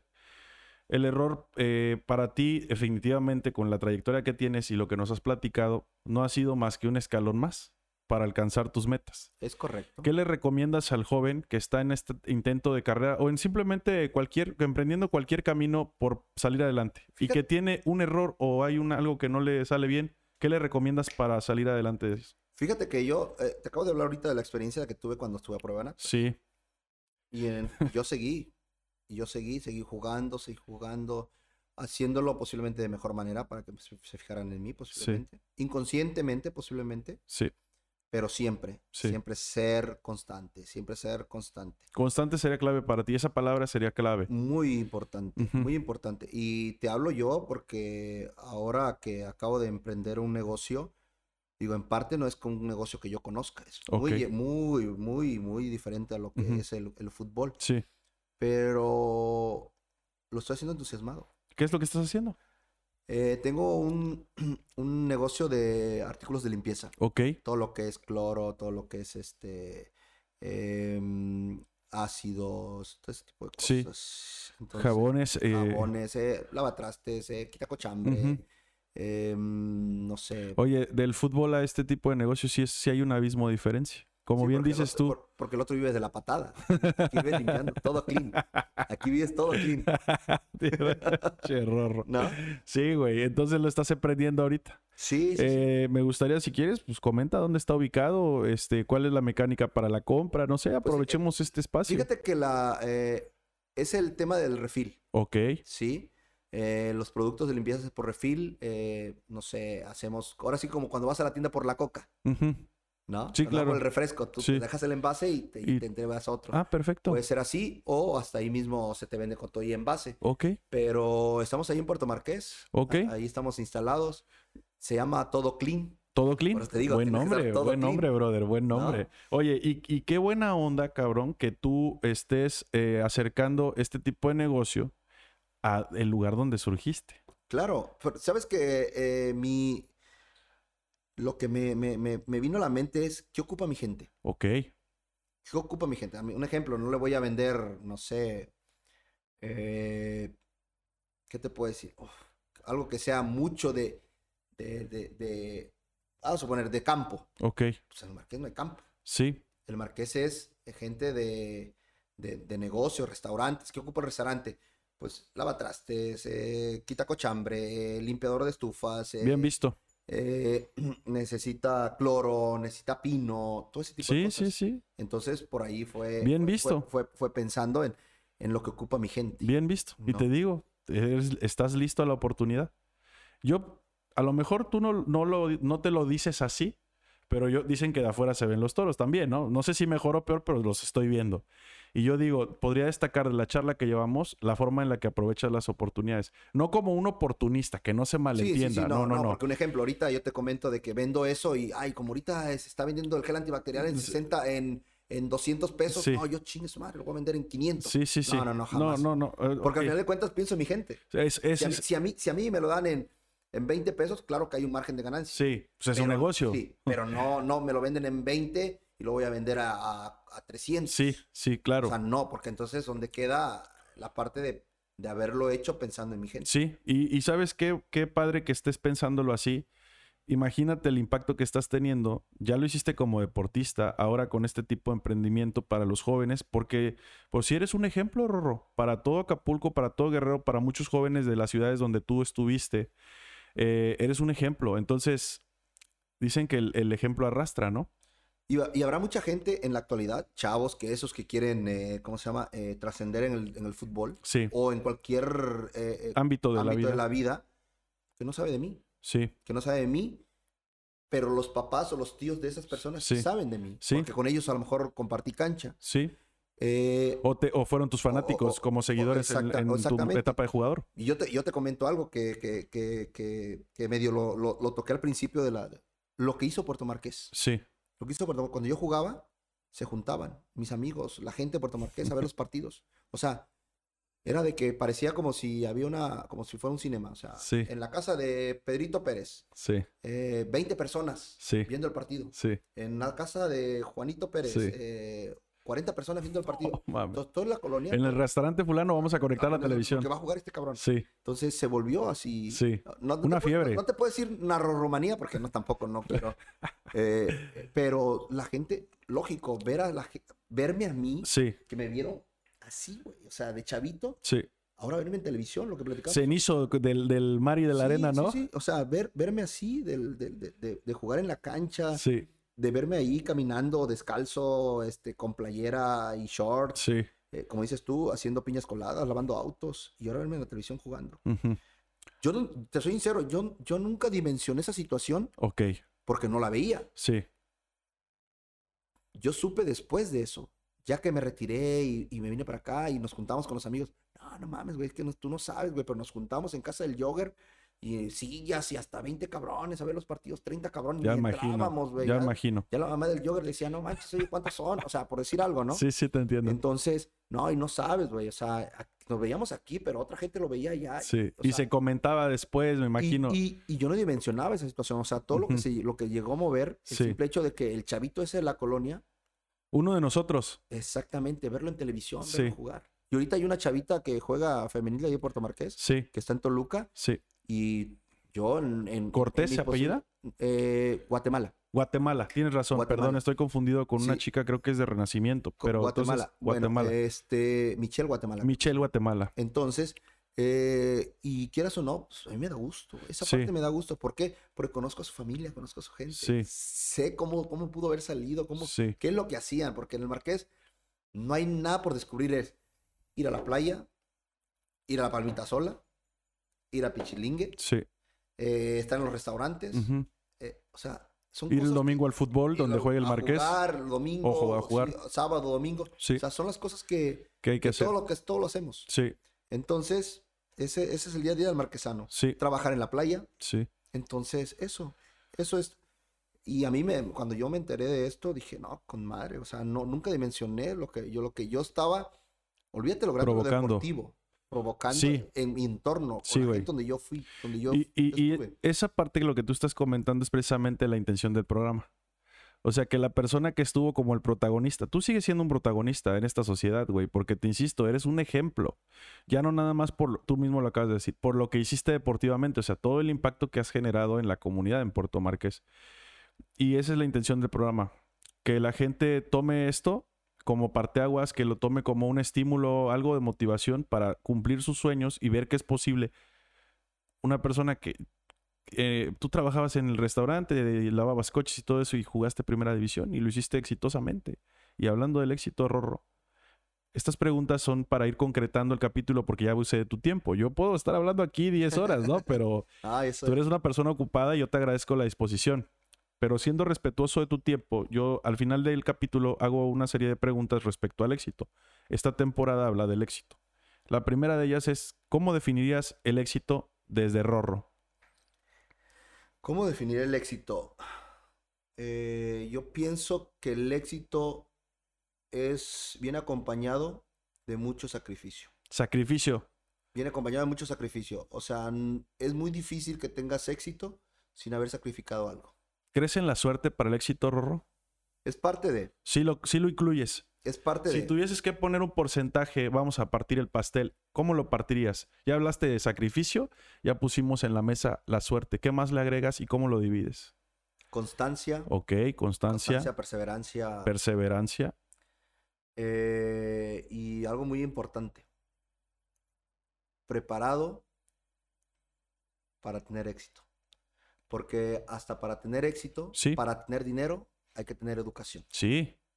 Algo clave, Rorro. Para tener éxito y para tener dinero hay que tener educación. ¿Y a qué me refiero? Sí, adelante. De que puedes ser un millonario, pero si no tienes la educación, la, la- la- lo de trabajarlo, lo vas a acabar. Sí, Te lo vas a acabar. Sí. Entonces son cosas que debes de, de tener en, en- en- en cuenta. sí. ¿El éxito está acompañado de dinero? Obligatoriamente. No, no. Te voy a decir por qué no. A ver. Porque muchos, y- existe en el fútbol, ¿eh? Sí, existe porque me ha tocado. sí, Me ha, o sea, no lo creía. O sea, lo había escuchado, pero no lo creía. sí. Porque nunca, dicen que uno habla como le va en la feria. Mucho, en algunas ocasiones se me han dicho, no, es que para llegar necesitas el dinero, porque luego viene alguien y te pide, oye, güey, pues este, dame 50 mil pesos para conectar a tu hijo y la madre. Yo voy a hablar de mi experiencia. Sí, A mí nadie me pidió dinero. ok. Cuando me habló Mauricio, cuando me habló Wichi, que me dijo, oye, güey, está la oportunidad de irte a Durango. Nunca me dijo, oye, güey, está la oportunidad, pero dame 10 mil pesos, dame 5 mil O de tus seis primeros sueldos me vas a dar el Ajá, 15 o... Nada, nada. Entonces, por eso digo, pero sí sé que hay, Ok, sí sé que lo hay, ok, no lo he aceptado. Yo en mi caso, en la persona, no lo he aceptado, ok. porque me ha llegado, me han llegado dos personas, Sí. dos, dos personas. Para Ya como decir- formador. ya como entrenador de porteros. En una, un chavo que es representante, que fue compañero mío, Sí. me habló y me dijo, oye, fíjate que en el paro con este jugador y la madre. Le digo, fíjate, justo estamos buscando defensas. O sea, el equipo está buscando defensas. Pero déjame ver si entra. Yo voy a... tir- Sí, güey, ya sabes, nos arreglamos. Cuando me dijo nos arreglamos, le dije, no, güey, no me manejo así. No me manejo así. Dice, bueno, él sabe que me gusta la música electrónica Sí. y eso. Y en ese entonces yo tenía, cuando yo jugaba, tenía una mezcladora. y, Órale, o sea, en la hacías carne- música. En la carne, en la carne asada, pues yo ponía la música. Y Que es algo muy regio, ¿no? La carnita asada. entonces, sí, pero en el fútbol es muy común. Hacer Ok. la carne asada o los asados, los Órale, asados. órale. Porque es parte de la convivencia en el fútbol, Sí, sí. ¿no? Se usa Sí. más que nada para la convivencia. Ok. Entonces, este, me dijo, no, si no, yo te regalo una, una mezcladora y la madre. y todo el pedo. Le dije, no, güey. La neta, no. Desde ahí yo le puse la cruz y dije, no. Y luego hubo otra que me habla el chavo, me manda mensaje. Me habló, con- la verdad, ni sé quién es, no recuerdo, no, no lo recuerdo, pero me habló con tanta familiaridad. ¿Qué onda, Rorro? ¿Cómo estás? ¿Qué onda? bro?" Y yo, la típica, ¿quién es? ¿Quién es? ¿Quién es? ¿Quién es? ¿Quién es? No me acordaba. Oye, fíjate que hay un chavo que su papá da 100 mil pesos, así, su papá da 100 mil pesos para que lo registre. En ese entonces estaba haciéndolo la Liga Balompié aquí en, en- en- en- ¿cómo Sí. se llama? Aquí en Acapulco. Sí. Me dice, güey, si no se puede, ahí donde estás, en Acapulco. Mira, el chavo no quiere, el papá no quiere que el chavo tenga sueldo. Nada más con que lo registre. O sea, si juega o no juega, no hay problema. Pero nada más que lo registre. Sí, Le dije, ¿cuánto? Tampoco le contesté. sí. ¿Y por qué? Primero, porque no soy así. No soy de que, a ver, dame dinero si quieres. No, jamás soy así. Y otra, en el fútbol todo se sabe. Sí. Mañana o temprano. Va a salir a flote. Va a salir. Esa persona va a decir, Oye, este, fíjate que yo registré a mi hijo y el error me agarró 100 mil pesos, o me agarró 200 mil, o me agarró 50 mil, lo que sea. Estarías ensuciando tu, tu prestigio, güey. Y, la verdad no soy así. Sí. Nunca me manejé así, nunca me he manejado así. Y te digo, yo hablo como le Sí, sí, claro. O sea, estás hablando de tu... De, lo que me ha pasado a mí. Sí. Que ojo, que los hay, ¿eh? Sí, debe ser, güey. Habrá quien lo, que lo que le ofrecieron a mí lo agarre. Simón. Porque, porque sí, sí sé que, que lo hay. En el fútbol te digo, todo se sabe. Y ya saben, oye, güey, aquel cobra a los jugadores. Oye, güey, aquel. No, no mames. Qué bueno que pienses así, güey. No, no voy así. Y esto, esto, esto beneficia mucho la idea que tengo con el programa. Te decía yo de que pongamos en alto el nombre de Guerrero y, y como personas responsables y con valores, güey. O sea, esto, esto lo planteé al principio del programa y tú lo estás respaldando con este comentario. Claro. Siguiente pregunta, y ya es de las últimas. Eh, cuando hablamos del éxito, tú eres un hombre exitoso. ¿Qué precio ha tenido para ti el éxito? ¿Qué has pagado tú? No hablemos de dinero. O sea, eh, como persona, ¿qué te ha tocado pagar para lograr el éxito? ¿Qué me ha tocado lograr para pagar? pagar, perdón, para lograr el éxito. Sí. Mm, en, algún, en algunos momentos hasta amistades. ¿eh? En algunos momentos hasta amistades o no sé si amistades como tal reales o no, pero gente que yo conocía con quien convivía. Eh, dejé de, frecuentarlos. Por, te estabas llevando por otro camino. Porque, te digo que desafortunadamente eh, te vuelves loco. Pero también llega, llegan, hay muchas amistades que también son muy fieles a pesar. Sí. Muy fieles, cosa que agradezco mucho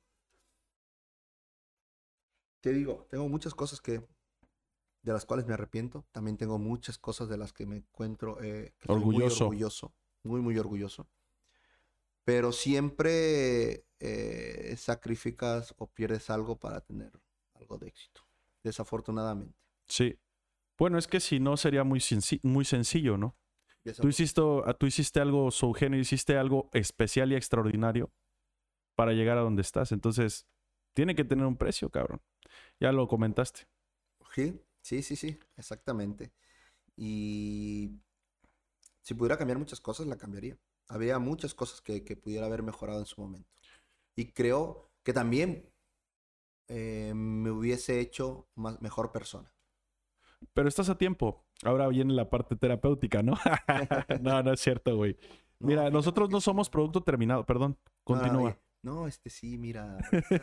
a ver, yo te veo así, mira, puedes mejorar, puedes también ir por este lado. No, no, mira, me acuerdo una vez, te voy a platicar hoy una experiencia, me invitaron a, una empresa de textiles, era una maquiladora de uniformes y piezas de tela. Me invitan como coach. Eh, había mal ambiente, mal clima laboral en, la, en el lugar de trabajo. Y yo entro sin hablar una palabra, ¿eh? O sea, doy un pie, haz de cuenta aquí en el estudio, entro a la oficina, a la sala de juntas, y se levanta un tipo y empieza, sí, vamos, todos juntos, como si vendiéramos Topperware y no sé qué abón y no sé. Me empezó a decir así. Y, y, yo me le quedé, o sea, me quedé serio. Ya no supe si molestarme, reírme, si retirarme, me quedé serio. Y ¿sabes qué pasa? Que a veces creo que se tiene una idea errónea del tema de la motivación o del, del coach. Cuando te dije hace rato, ahí viene la parte terapéutica. No más por decirlo. Pero lo que quiero llegar es que de repente, pues por, tú, por ejemplo, ves en el, vas a la cancha, ¿no? Ves un muchachito cómo se desenvuelve y como que lo le haces una radiografía inmediatamente por el ojo que ya traes en base a tu preparación. Sí, a tu experiencia. Entonces, eso pasa conmigo, ¿no? Eso no quiere decir que yo me la pase examinando a la gente, ¿no? Pero ahorita llevamos casi. No, güey, pero. no, güey, pero te voy a decir qué pasa contigo. Llevamos casi dos horas platicando, güey. Y entonces ha sido suficiente tiempo para decirte, eres una persona extraordinaria, cabrón. Tienes mucho que ofrecer, debes de sentirte orgulloso, no únicamente por el tema deportivo, que ha sido tu bandera durante muchos años, pero tienes mucho que ofrecer como ser humano, güey. No descartes la posibilidad de seguir compartiendo tu experiencia y cómo lidiaste con algunos problemas que no me has contado todos y está perfecto. A lo mejor me aceptas la segunda invitación en un futuro y hablamos ahora del tema liderazgo y planteamos desde el liderazgo cómo afrontar este tipo de condiciones adversas y cómo reírte de lo que está bien hecho, ¿no? Pero por favor, no lo descartes, cabrón. Eres una persona extraordinaria, tienes mucho que ofrecer, tienes facilidad de palabra Y creo que, o sea, lo que tú dices, me gustaría cambiar muchas cosas, pues estás a tiempo, empieza hoy, güey. Y mañana ya comenzaste a llegar al punto donde quieres estar. Es mi comentario para ti. Sí, bueno, ya, aprovechando. No, pero créeme que en esa etapa es, ¿qué puedo dar yo a Acapulco? Sí. De lo que Acapulco me dio. Ok, suave. ¿Qué me, qué me dio? Me dio haber nacido aquí, que es un privilegio. Paraíso, güey. Cabrón. Sí. Cabrón. Eh, me dio crecer, conocer gente. Sorry. Hacerme chicharachero como es la gente de acá. Sí, sí, sí. Que a veces...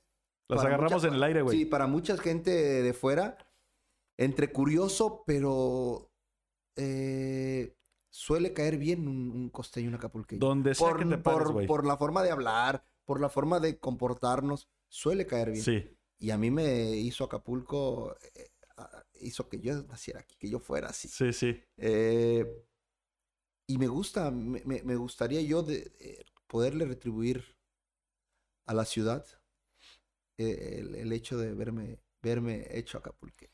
La verdad, sí, no mames. Pues mira, Estoy muy feliz, güey, de, de- de- de- de regresar, porque dicen que uno vuelve a sus raíces, bueno. vuelve a donde fue feliz. Y yo estoy acá, güey, rompe su madre, güey. Sí. Estoy bien chingón, me la paso rompe ¿Pleno? su madre. Estoy con mis amigos. Digo, veo a mi papá, o sea, ahorita el negocio lo tengo en Puerto Marqués, veo a mi tío, veo a mi papá, veo a mis amigos, güey. Ujú. O sea, tenía, ¿qué te gusta? Dos, cuatro años que no pasaba un 11 de diciembre aquí.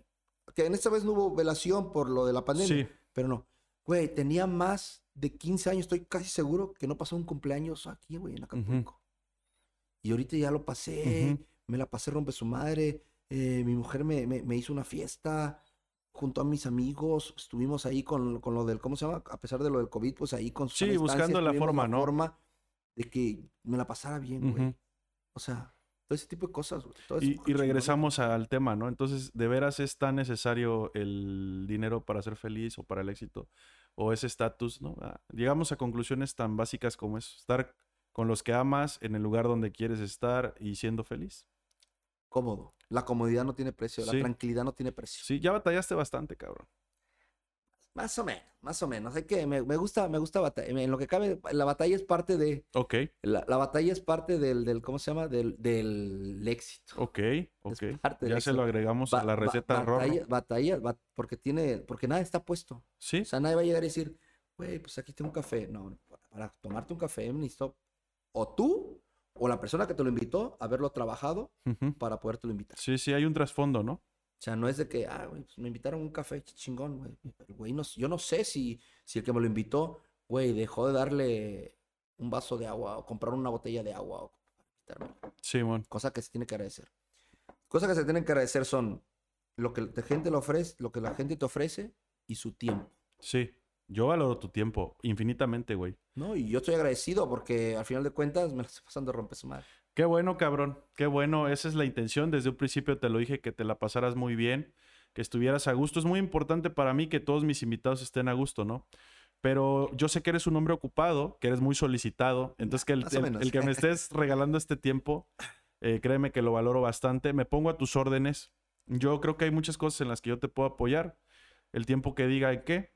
Pero este es tu espacio también. Muchas gracias. Si tú necesitas el estudio para emprender algo, si necesitas buscar la forma, o sea, yo, yo creo que puedo hacer algo por ti. Te agradezco el tiempo que me estás dedicando, que le estás dedicando al programa. Y pues estamos llegando al fin.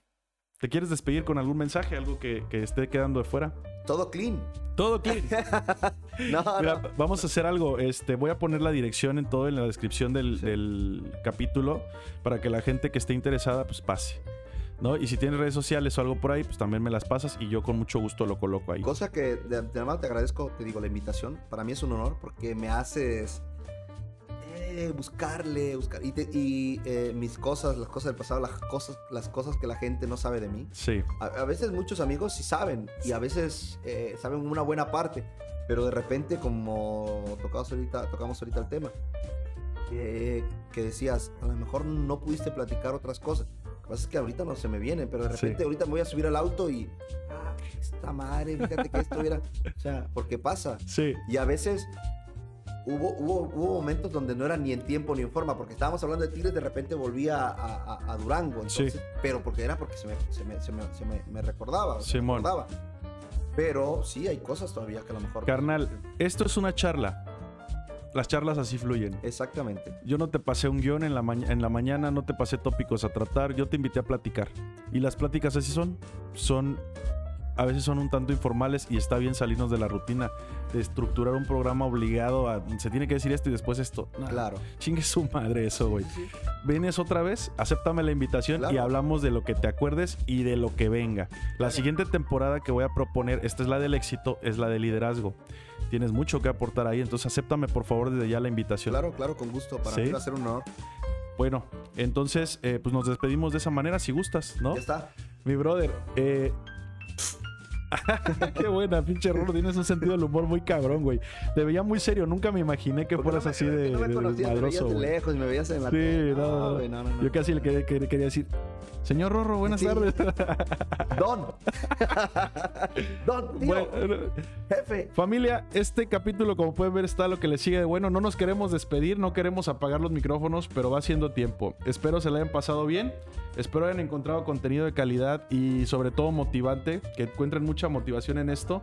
Vamos a tener Rorro una siguiente ocasión, ya se comprometió con nosotros. Y bueno, déjenme en sus comentarios lo que les haya gustado, lo que quieran saber en una siguiente oportunidad de Rorro, para que hagamos crecer esto y sea nutritivo y divertido para todos, ¿no? Entonces, como siempre es un placer, nos vemos en el siguiente capítulo. Abrazo, abrazo. Muchas banda. gracias, bye bye.